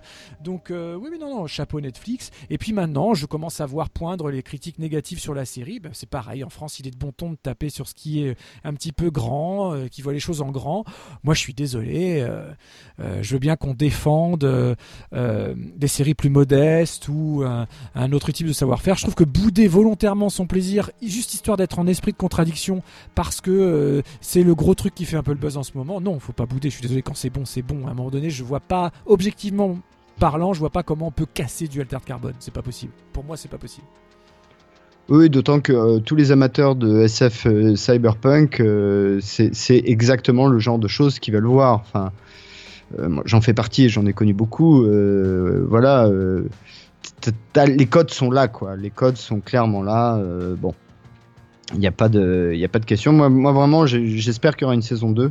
J'ai envie de revoir du, du Takeshi Kovacs euh, et du Altered Carbon. Enfin, ça, ça s'appelle pas d'ailleurs euh, Altered Carbon le second, mais peut-être qu'ils vont garder le nom pour la série. hein, on peut supposer. Voilà. Je crois qu'on a tout dit sur la série euh, SF, euh, les séries SF du moment Ah d'ailleurs. oui, j'espère qu'on vous a donné envie de, de regarder. Si vous l'avez pas encore fait, regardez Altered Carbon. C'est vrai que le titre est pas forcément facile à dire en, en anglais. Bon bah dites, dites, dites façon livre, carbone modifié, ça marche aussi. Hein, carbone modifié. Ok, et eh ben écoute, euh, on va passer à notre partie zig parce qu'on a un invité qui nous attend. C'est en vrai, l'occurrence c'est vrai, Antoine vrai. Saison de Elvin Road. Et puis, euh, bah, on, on- on vous laisse. Bah, on peut peut-être mettre un morceau de Elvin Road pour faire la transition. Qu'est-ce que t'en penses? Ah bah on va se gêner. Surtout qu'on l'aime bien celui-là. Allez.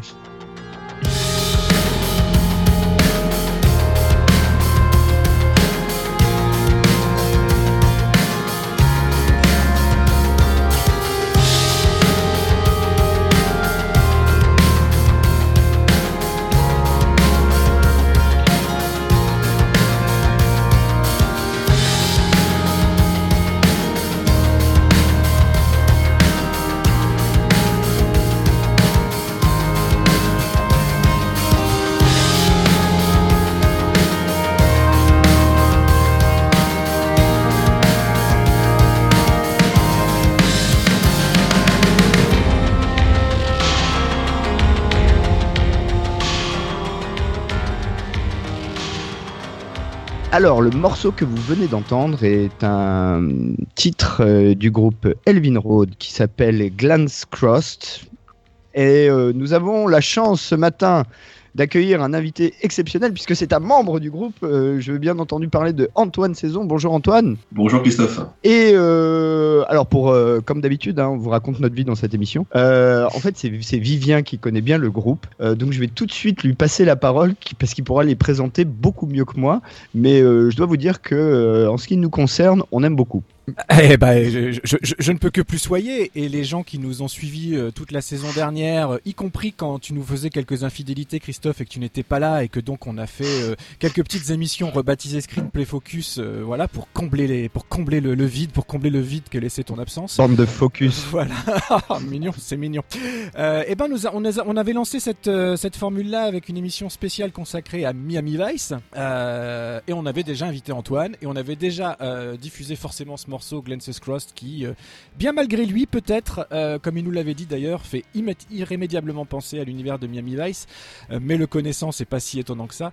Donc, bah, pour présenter Antoine et, Elvin Road, donc là, on, a la chance de l'accueillir pour la sortie de son de leur slash leur troisième album qui s'appelle divinement Fête tout dark. On reparlera du titre plus tard. Voilà, c'est déjà leur troisième album.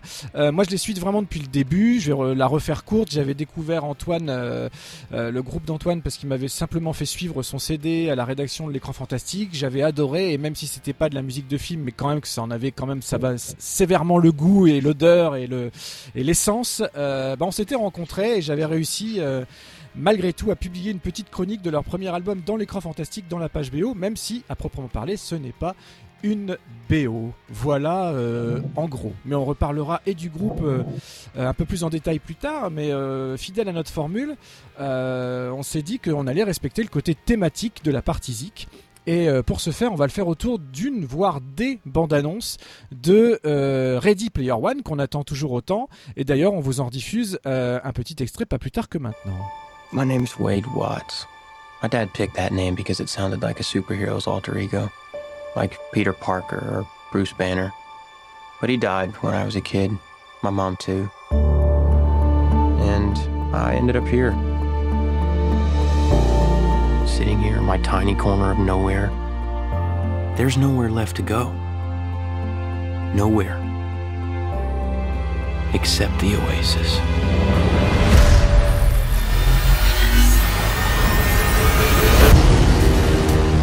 A whole virtual universe. Let me take you on a trip around the world and People come to the Oasis for all the things they can do. But they stay because of all the things they can be. Can you feel this? Um, yeah. It's the only place that feels like I mean anything. The Oasis was the brainchild of James Halliday. Hello. If you're watching this, I'm dead. I created a hidden object, an Easter egg.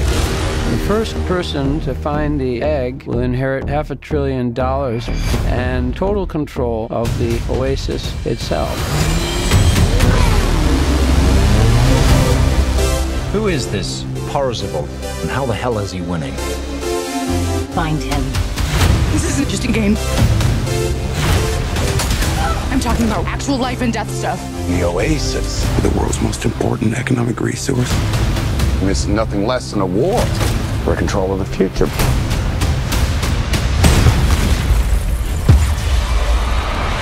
Welcome to the rebellion. Voilà, donc Ah, euh, bah, il y a Dépêche Mode, hein. Il y a Dépêche Mode. Il y a pas que Dépêche Mode, hein. Quand on quand on prend euh, toutes les BA qu'il y a eu, il y a eu du Van Halen. euh, là, c'est Dépêche Mode. euh, euh, dans la dernière en date, Et Rush. on- euh, voilà, Rush aussi dans la toute première. Dans la dernière en date, Très a- important. Voilà, un groupe qui s'appelle Ghostwriter Music avec un morceau qui s'appelle Pure Imagination. Donc, euh, euh, même si c'est une tendance actuelle de, de mettre de plus en plus de chansons remixées, déformées, détournées dans les bandes annonces, il y en a quasiment plus une qui sort sans cet effet-là.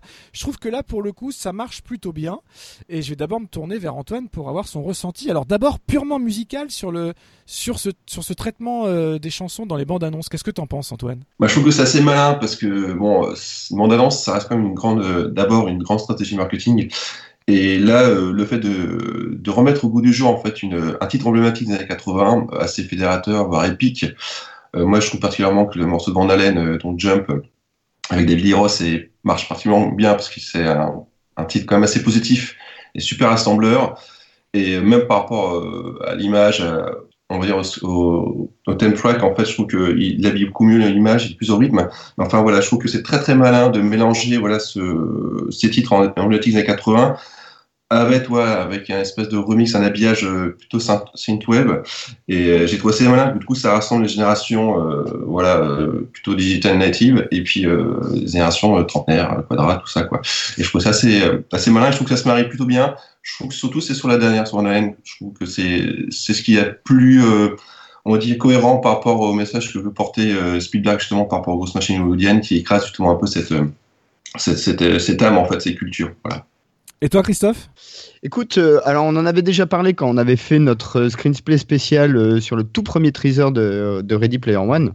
Là, en l'occurrence, en plus de, et je suis d'accord avec tout ce que vient de dire Antoine, évidemment, mais en plus, ce qui est intéressant, c'est que par rapport au, thème du film, ça fait complètement sens, puisque, rappelons, hein, enfin, on l'a dit en début d'émission, il faudra réécouter le début, mais Ready Player One est quand même un hommage euh, absolument euh, énorme et, une orgie de geekerie euh, de- de- des années 80.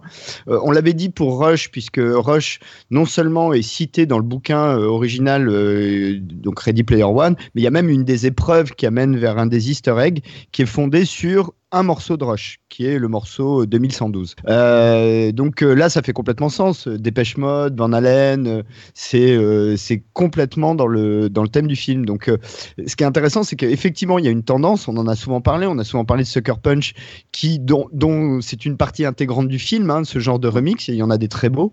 Euh, mais là, euh, mais dans Sucker Punch, c'était un petit peu, euh, bon, c'était de l'habillage. Là, c'est vraiment, ça, ça a du sens, même par rapport au thème du film. Donc, euh, je trouve que c'est non seulement malin, mais en plus, là, pour le coup, c'est pas juste du marketing, ça dit quelque chose de, ce dont parle le film. Tout à fait. Alors juste un mot. Alors du coup sur, euh, vous avez parlé de Van Halen et de Rush, donc je vais rebondir sur le Dépêche Mode. Euh, ce qui est rigolo, c'est qu'on parle beaucoup de références aux années 80 et, euh, eh ben ce titre, il est en fait c'est le premier morceau de l'album Violator qui lui sort en 1990. Donc c'est vraiment un morceau qui fait la jonction entre les deux décennies.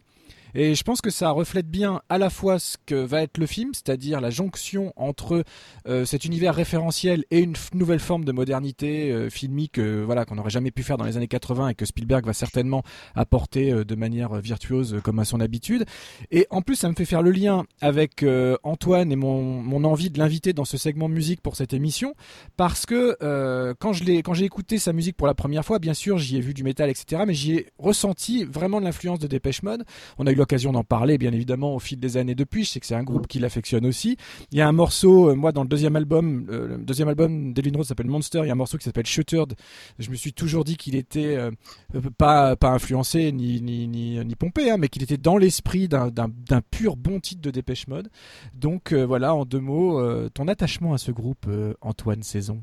Oui, je confirme en fait. Ça, surtout les titres, effectivement, l'album Violator et Son of et Devotion euh, m'ont pas mal influencé, même si euh, voilà, les, classiques comme Music for the n'ont pas, épargné ma sensibilité, on va dire. Mais euh, c'est vrai que il y a, chez Dépêche Mode en fait, euh, espèce de d'hymnes comme ça qui sont toujours euh, d'abord avec la matrice mélancolique, on va dire, qui fait partie de leur style, mais il y a toujours une espèce d'hymne comme ça qui, arrive à rassembler tout le monde, toutes les sensibilités.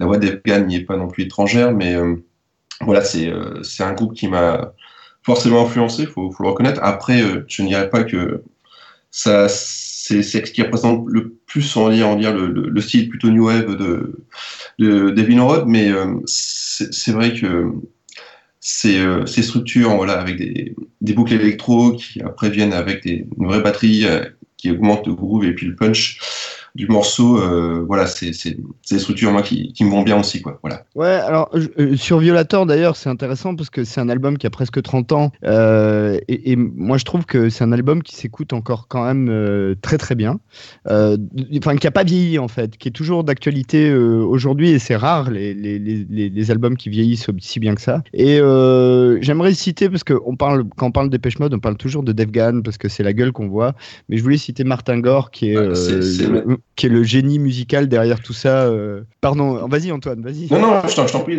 effectivement, tout à fait raison. Euh, Devgan, c'est celui qui parle, mais euh, qui chante, qui, qui est sur l'ambassadeur, parce que Martin Gore euh, est quand même quelqu'un d'assez introverti, très timide, mais c'est lui, compositeur, c'est lui qui a, qui a, qui a, inscrit vraiment la, la patte, le style.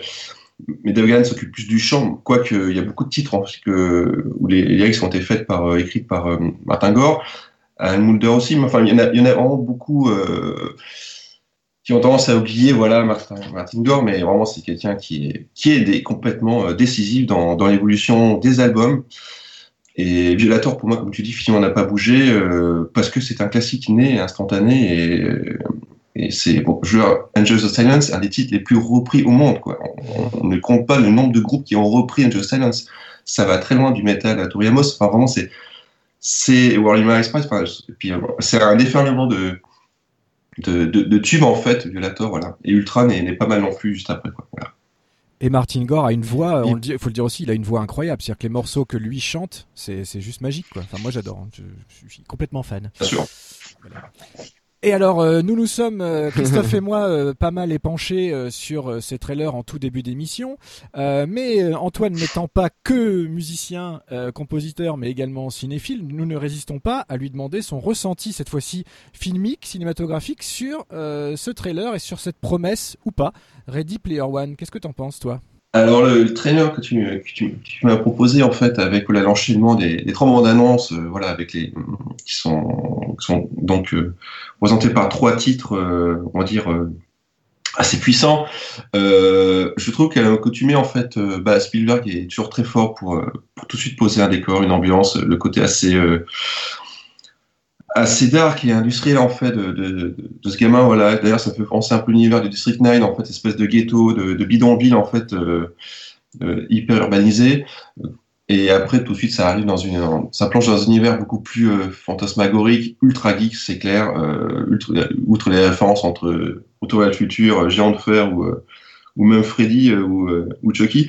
Mais voilà c'est il est très fort pour, pour tout de suite poser le décor. Après, je trouve que malheureusement, euh, sur la fin, surtout sur le dernier Grand Haleine, euh, c'est un peu trop boursouflé. Il y en a un peu trop partout. C'est artifice. Euh, il y a un peu trop de, un peu trop numérique. Euh, c'est un peu trop artificiel. Et je trouve que voilà, c'est, ça manque peut-être un peu de mesure en fait moi, je me réfère toujours à ses œuvres maîtresses. hein. Euh, Il y, a, quand même, c'est son classicisme aussi euh, dans la mise en scène, que ce soit dans de la mer ou euh, Lise de Schindler, qui fait aussi que voilà, il y a une certaine maturité, il y a une certaine puissance en fait dans l'émotion quand il doit vraiment euh, faire tomber le coup près. Et voilà, je pense que là, il faut. J'espère qu'il n'a pas cédé au jeunisme, voilà, qu'on- qui, pourrait être tenté pour, pour satisfaire, parce qu'il quand même, il vient d'enchaîner quand même deux échecs assez costauds. Euh, là, on sait qu'il attend le tournant. Euh, et voilà, j'espère que pour lui, voilà, il, a, il est resté quand même assez euh, cohérent par rapport à son univers et qu'il n'a pas voulu faire trop jeune et trop geek et pas voulu mettre trop, trop partout pour, convaincre tout le monde, quoi. Voilà.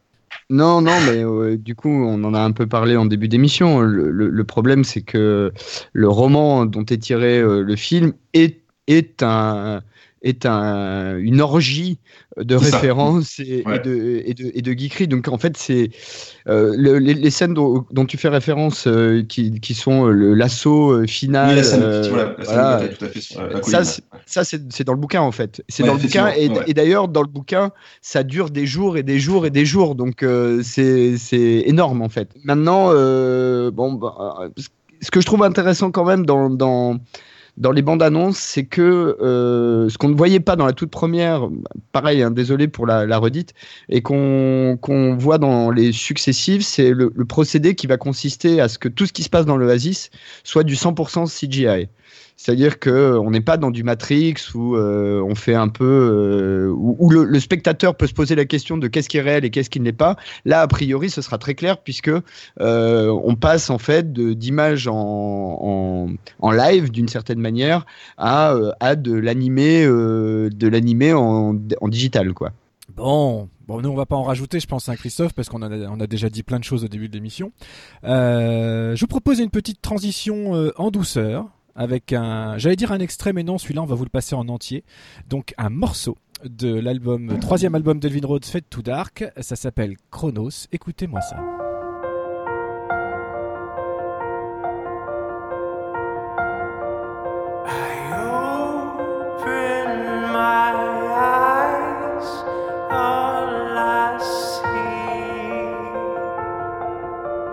it's a dark sky.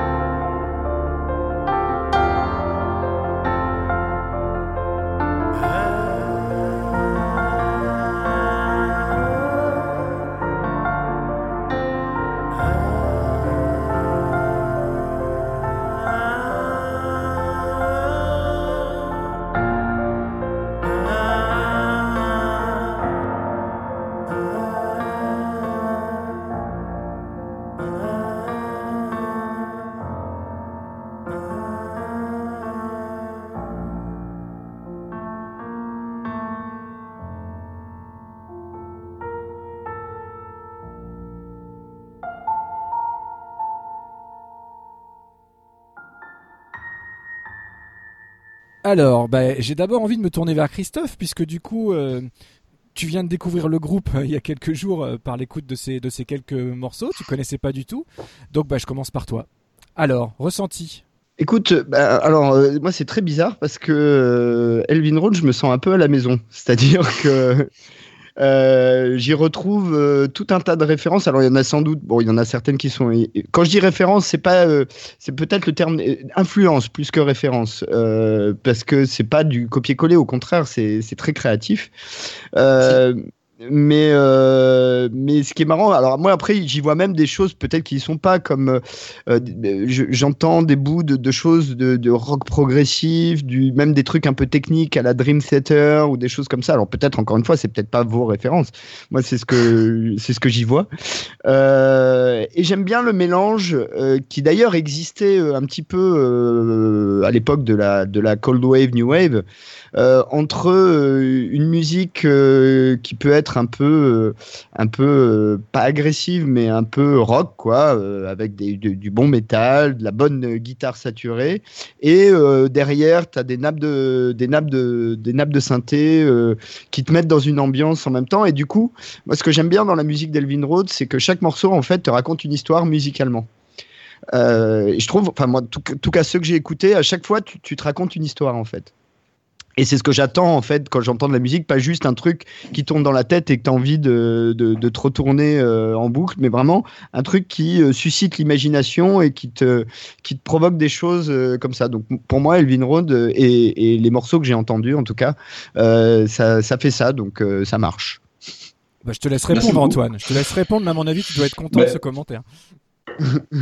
Bah, disons que oui, effectivement, tu as, bien vu les, influences. Effectivement, après, voilà, on n'essaie jamais de, citer quoi que ce soit, euh, que ce soit une référence métographique ou musicale. C'est juste une grande digestion.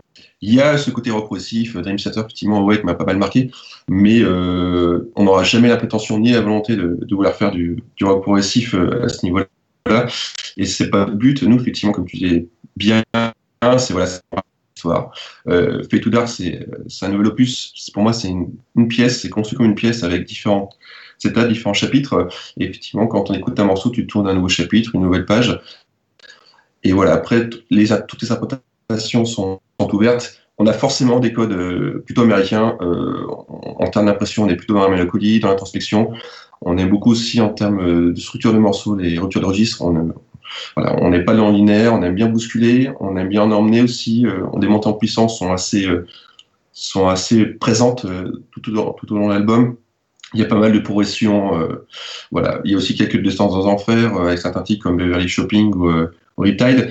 Mais voilà, on, on aime bien emmener les, les auditeurs dans des contrées à la fois qui peuvent leur parler, parce qu'en termes de son, d'instruments, de chant, euh, voilà, ça va forcément parler, parce que c'est effectivement, il y a un côté des fois cold wave, new wave.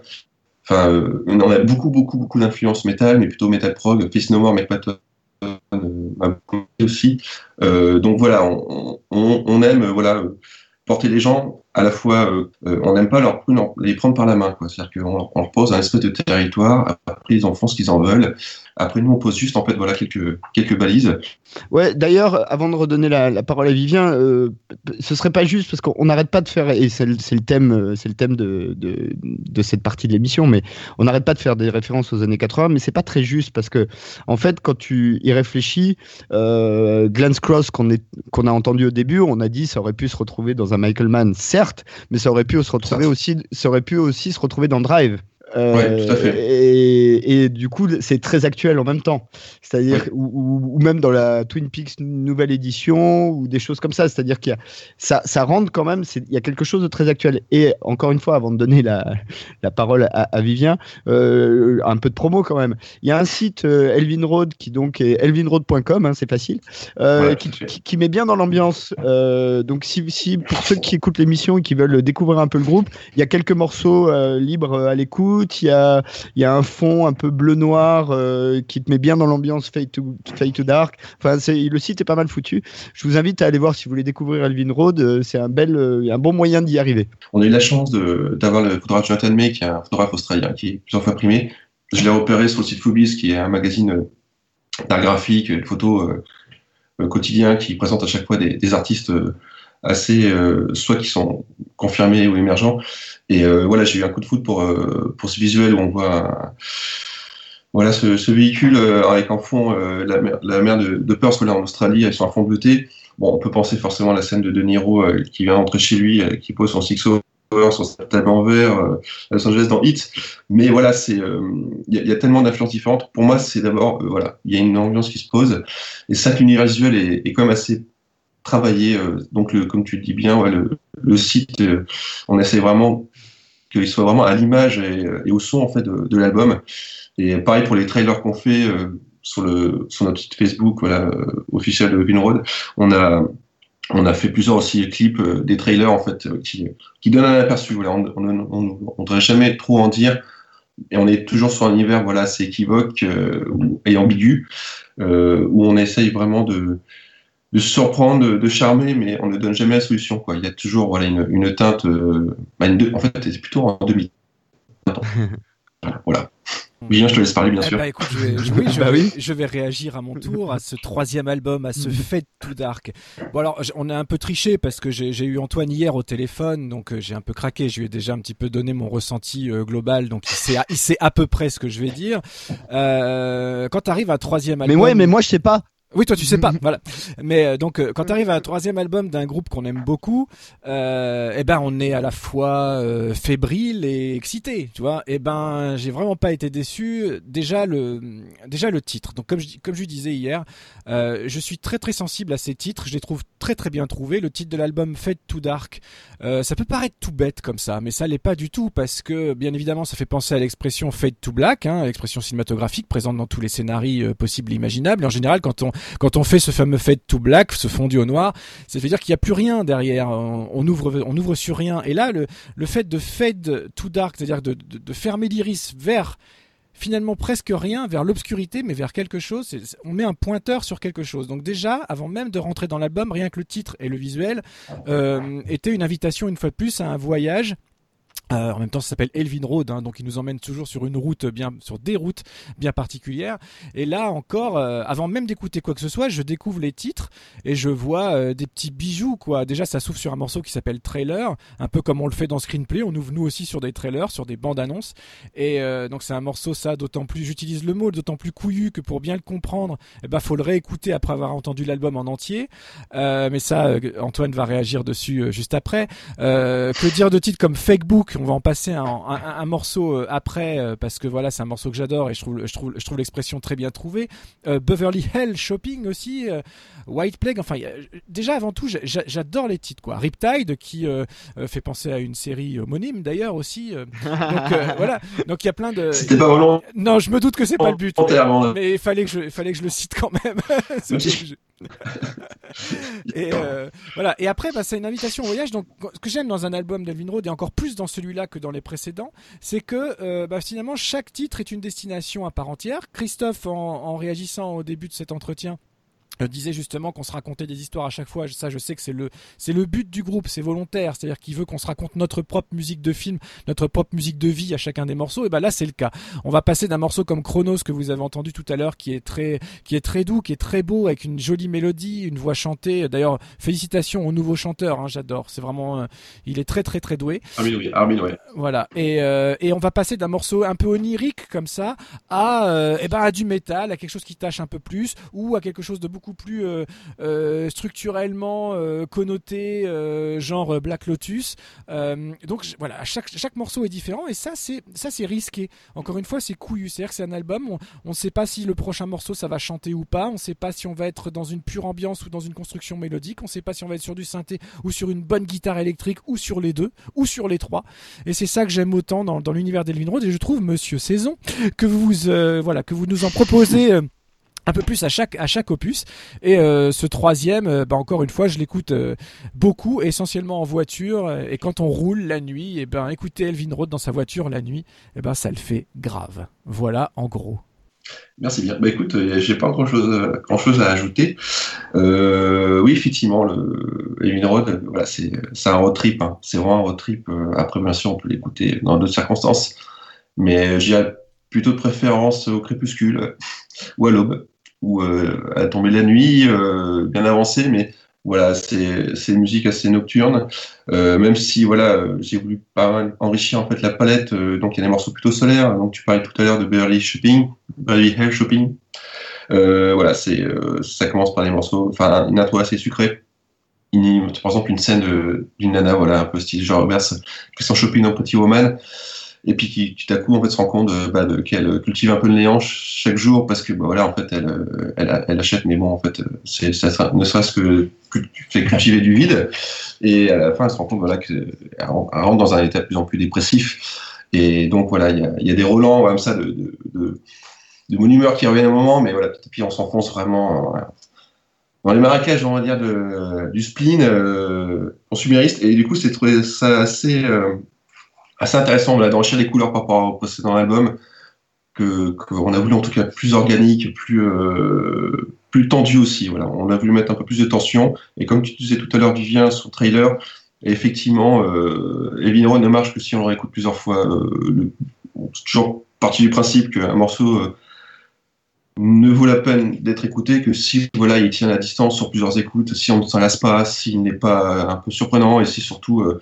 l'effet immédiat tout de suite d'un titre euh, qui peut être jugé trop euh, commercial, euh, voilà peut faire perdre en fait ce- cette saveur qui euh, qui est pas forcément euh, instantanée, euh, immédiate euh, dans le plaisir, mais voilà il y a, y a plusieurs facettes, c'est comme une espèce de miroir voilà où il y a plusieurs euh, plusieurs reflets et selon l'humeur où vous écoutez le morceau, selon les circonstances, euh, selon l'ambiance où vous êtes, l'environnement où euh, vous écoutez le titre, euh, bah écoutez, le ressenti se fait à chaque fois un peu, un peu différent. Quoi. Donc c'est une musique qui est assez versatile, mais en tout cas, euh, voilà, les, les références sont là. Fait to Dark, effectivement, comme tu l'as dit très bien aussi, Vivien, euh, euh, c'est plutôt euh, pas une clôture en fait sur, euh, sur du noir, mais plutôt une continuité en fait dans, dans les ténèbres, dans le sombre, dans l'ambiguïté.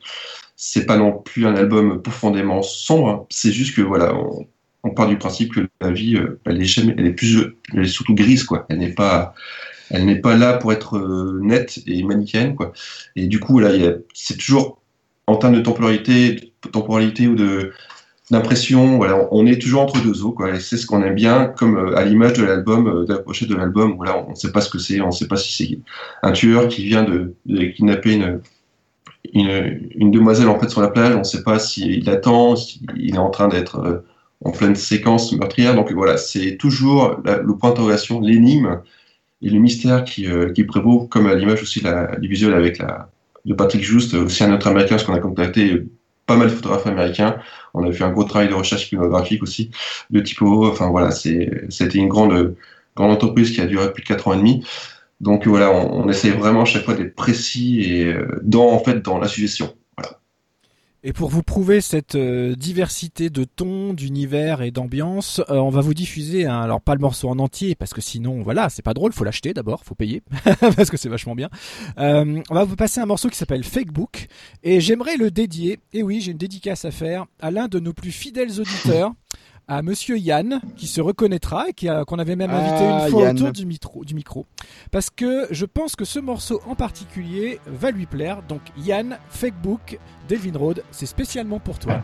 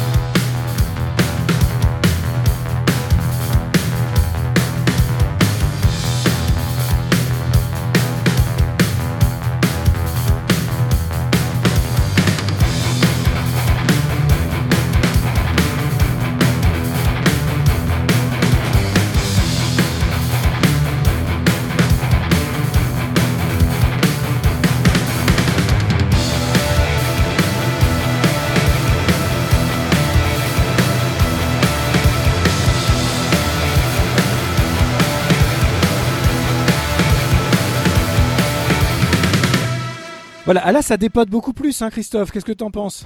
Ah oui, c'est plus la même. Oui, oui, c'est plus la même. C'est plus la même du tout. Non, non, c'est. Bah, je pense que. euh, le, problème de, Enfin, pas le problème, mais euh, la qualité de ce que j'ai pu entendre du groupe, c'est que. euh, un morceau tout seul, ça dit rien du groupe en fait. c'est il faut il faut en écouter plusieurs pour voir toute la palette et tout l'univers que on, vous propose euh, à l'échelle d'un album.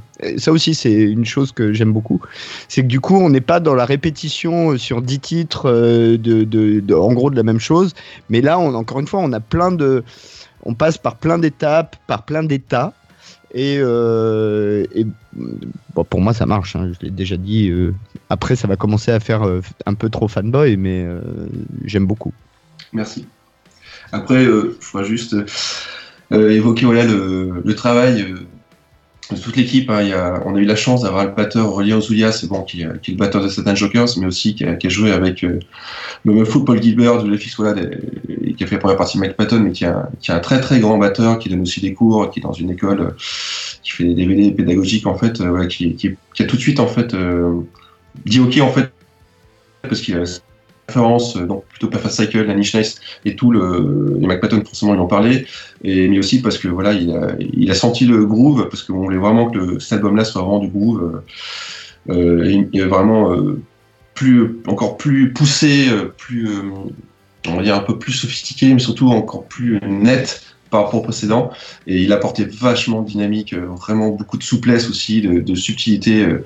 et sur Facebook, voilà, il, pour moi, c'est un morceau, il est comme sur Shadow Company, il est, pour moi, le mix n'est pas, bien sûr, de, Guillaume André, de Sous 85 Productions, et le mastering de, Pierre Noël euh, ne sont pas, ne sont étrangers, mais voilà, la batterie, le son de la batterie comme assez devant, et le groove, voilà, d'Aurélien sur ces titres-là, dont Facebook, euh, en fait, enfin, il emmène le titre, il, le fait varier, il l'enrichit, il, le- casse, il, il le remodèle.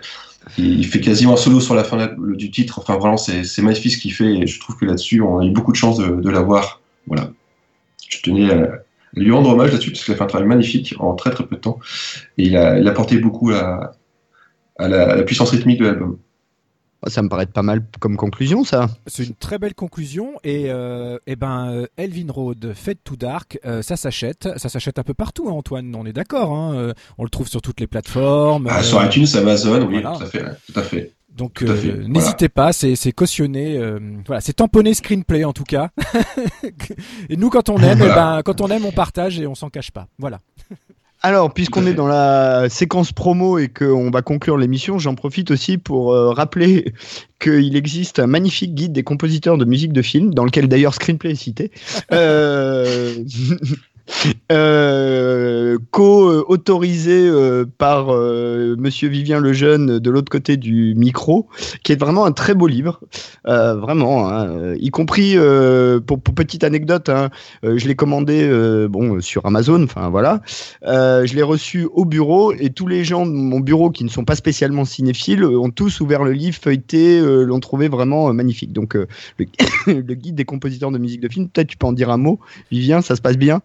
Bah écoute, j'ai- j'espère, euh, j'espère que ça se passe bien. Euh, le, le truc, c'est que tu sais, quand on est dans, dans le monde de l'édition, c'est que les retombées, on les a que très tard. Hein. A priori, on les a au bout d'un an pour voir qu'en- comment se sont comportées les ventes et tout ça. Donc pour l'instant, moi, ça me fait plaisir d'aller dans certaines librairies euh, et de croiser le, le livre.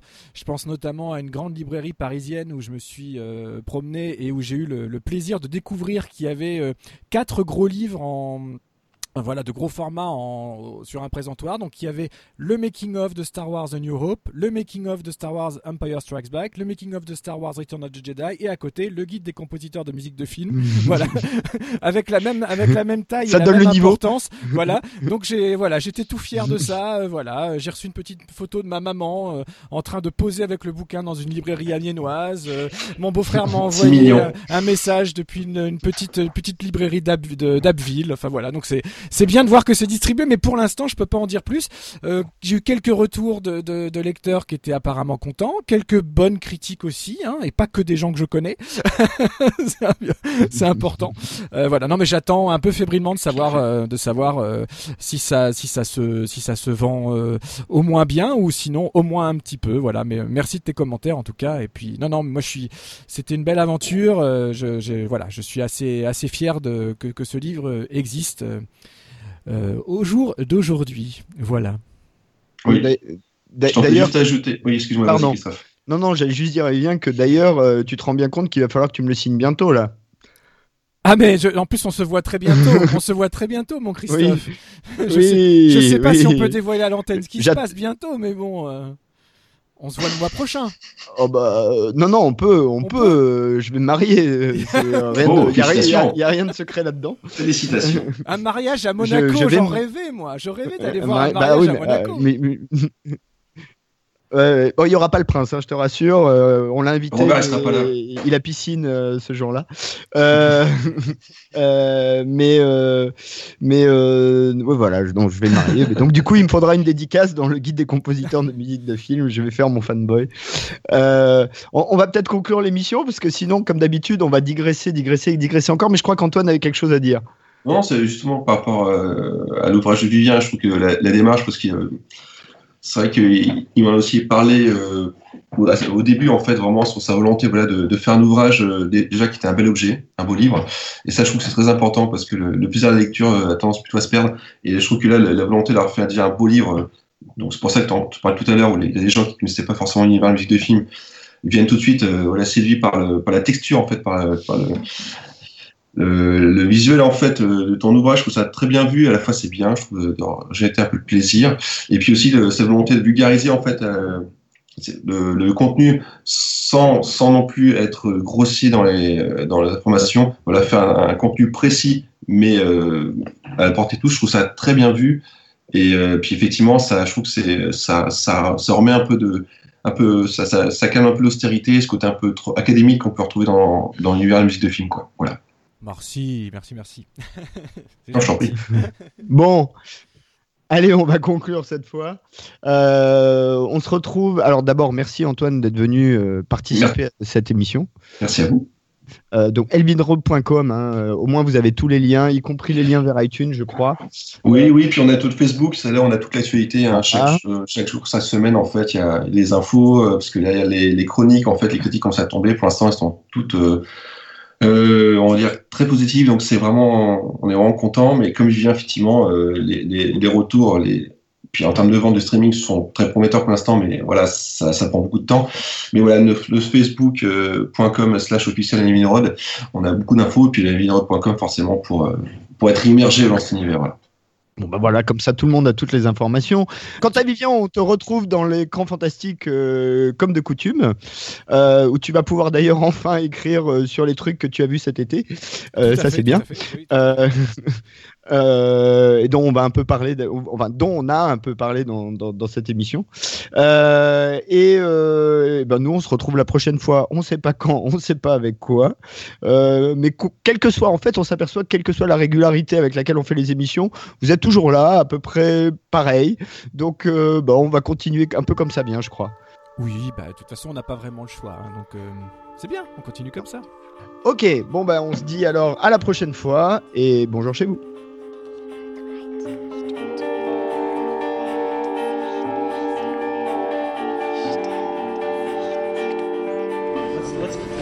Uh, group here for a second. I can sort of speak quietly. I can describe the whole set, and then you can kind of walk around a little bit. But they are filming just on the other side of that bridge. So what you can see here is we've got a we've got this space that overall the space is over 400 feet long. It's almost 60 feet tall, and it's 45 feet wide in the narrow sections. And then we've got all these little paths and things. So there's all these rooms that we've turned into other little sets. Uh, so you can see a little hallway here, there's a little coffee house here that has been a couple different noodle bars. We build different facades onto the street to create different little spaces in our show. But essentially, the main structure of this street is comprised of these two bridges one here, one here. And then all these headers overhead that really sort of block, you know, all the lighting um, and create an enclosed world. Were you were you allowed to uh, to go as far as you wanted to because the, the book is sometimes very rough, very violent, very sexual, uh, as Oh, far yeah. as you can. Oh yeah. Yeah. Yeah, that's a that's a hard yes. No, okay. Well, lots Thank you for that. of Oh. yeah, loads of dismemberment. We're like you know people having all sorts of relationships all over the Yeah. place. We actually push some things a little bit further. So there's no limit on TV. You said that you, you read the script first and then the book. Yes. Uh, did your vision of the character uh, change or evolve a lot uh, from one reading to the other? Yeah, I think um, eh, that was uh, you know Leda and Steve and then the, the other writers they uh, they had a um, they had a little different take of the character. I think my take was more originally of, uh, of from the book that I think was more dark, more demure. Uh, he was sort of the strong, silent type in a way, whereas the Kovac in in this version is more verbal and. Um, and and actually is like a quick-witted, has a little you know old school Humphrey Bogart in him. You know, it's it's uh, that kind of uh, uh, quick dialogue and and, and you know uh, has a, has a quick retort. Um, and I, that, that was one of the things that I was talking about before. That there's a there was a levity in that that I didn't really see, and at first I was a little bit opposed to it and then I felt that I was actually uh, really helped by getting pushed a little bit in that direction. It, it put my performance in a way that I didn't expect, and, and I was really happy that it did. Uh, well, there's a there's this you know there's this interesting debate going on religious wise in the show, in which people are wondering what happens to the soul. So in the show, uh, neo Catholics believe that if you put your if you don't continue the natural process of life and death, you may not go to heaven. You may not allow the body, I mean the soul, to go to heaven. Um, so all of this happens throughout the show. It's, it's also part of, you know, part of the plot. Yeah, there's an, an um, the artificial intelligent uh, community uh, actually exists in the show. Uh, we live on the array and in the virtual reality world. We interact completely different from the humans. But the thrust of Poe is wondering how the human soul gets to be a soul like in existence. What does it mean to love? What does it mean to die if you can't? Created by humans that are your parents, but you know no matter what happens, you're going to outlive them. So it, it's a frightening time for the artificial intelligent life forms. They're evolving just as fast as the humans are. Uh, as actor, is there, is there something particularly special about uh, the fact that you work on a sci-fi context?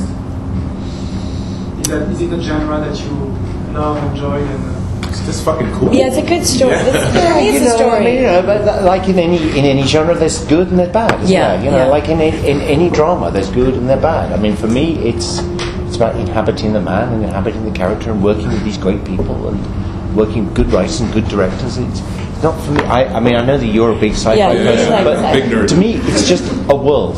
Yeah. And can you relate to this world? Because if you can't, we fail. Yeah, yeah.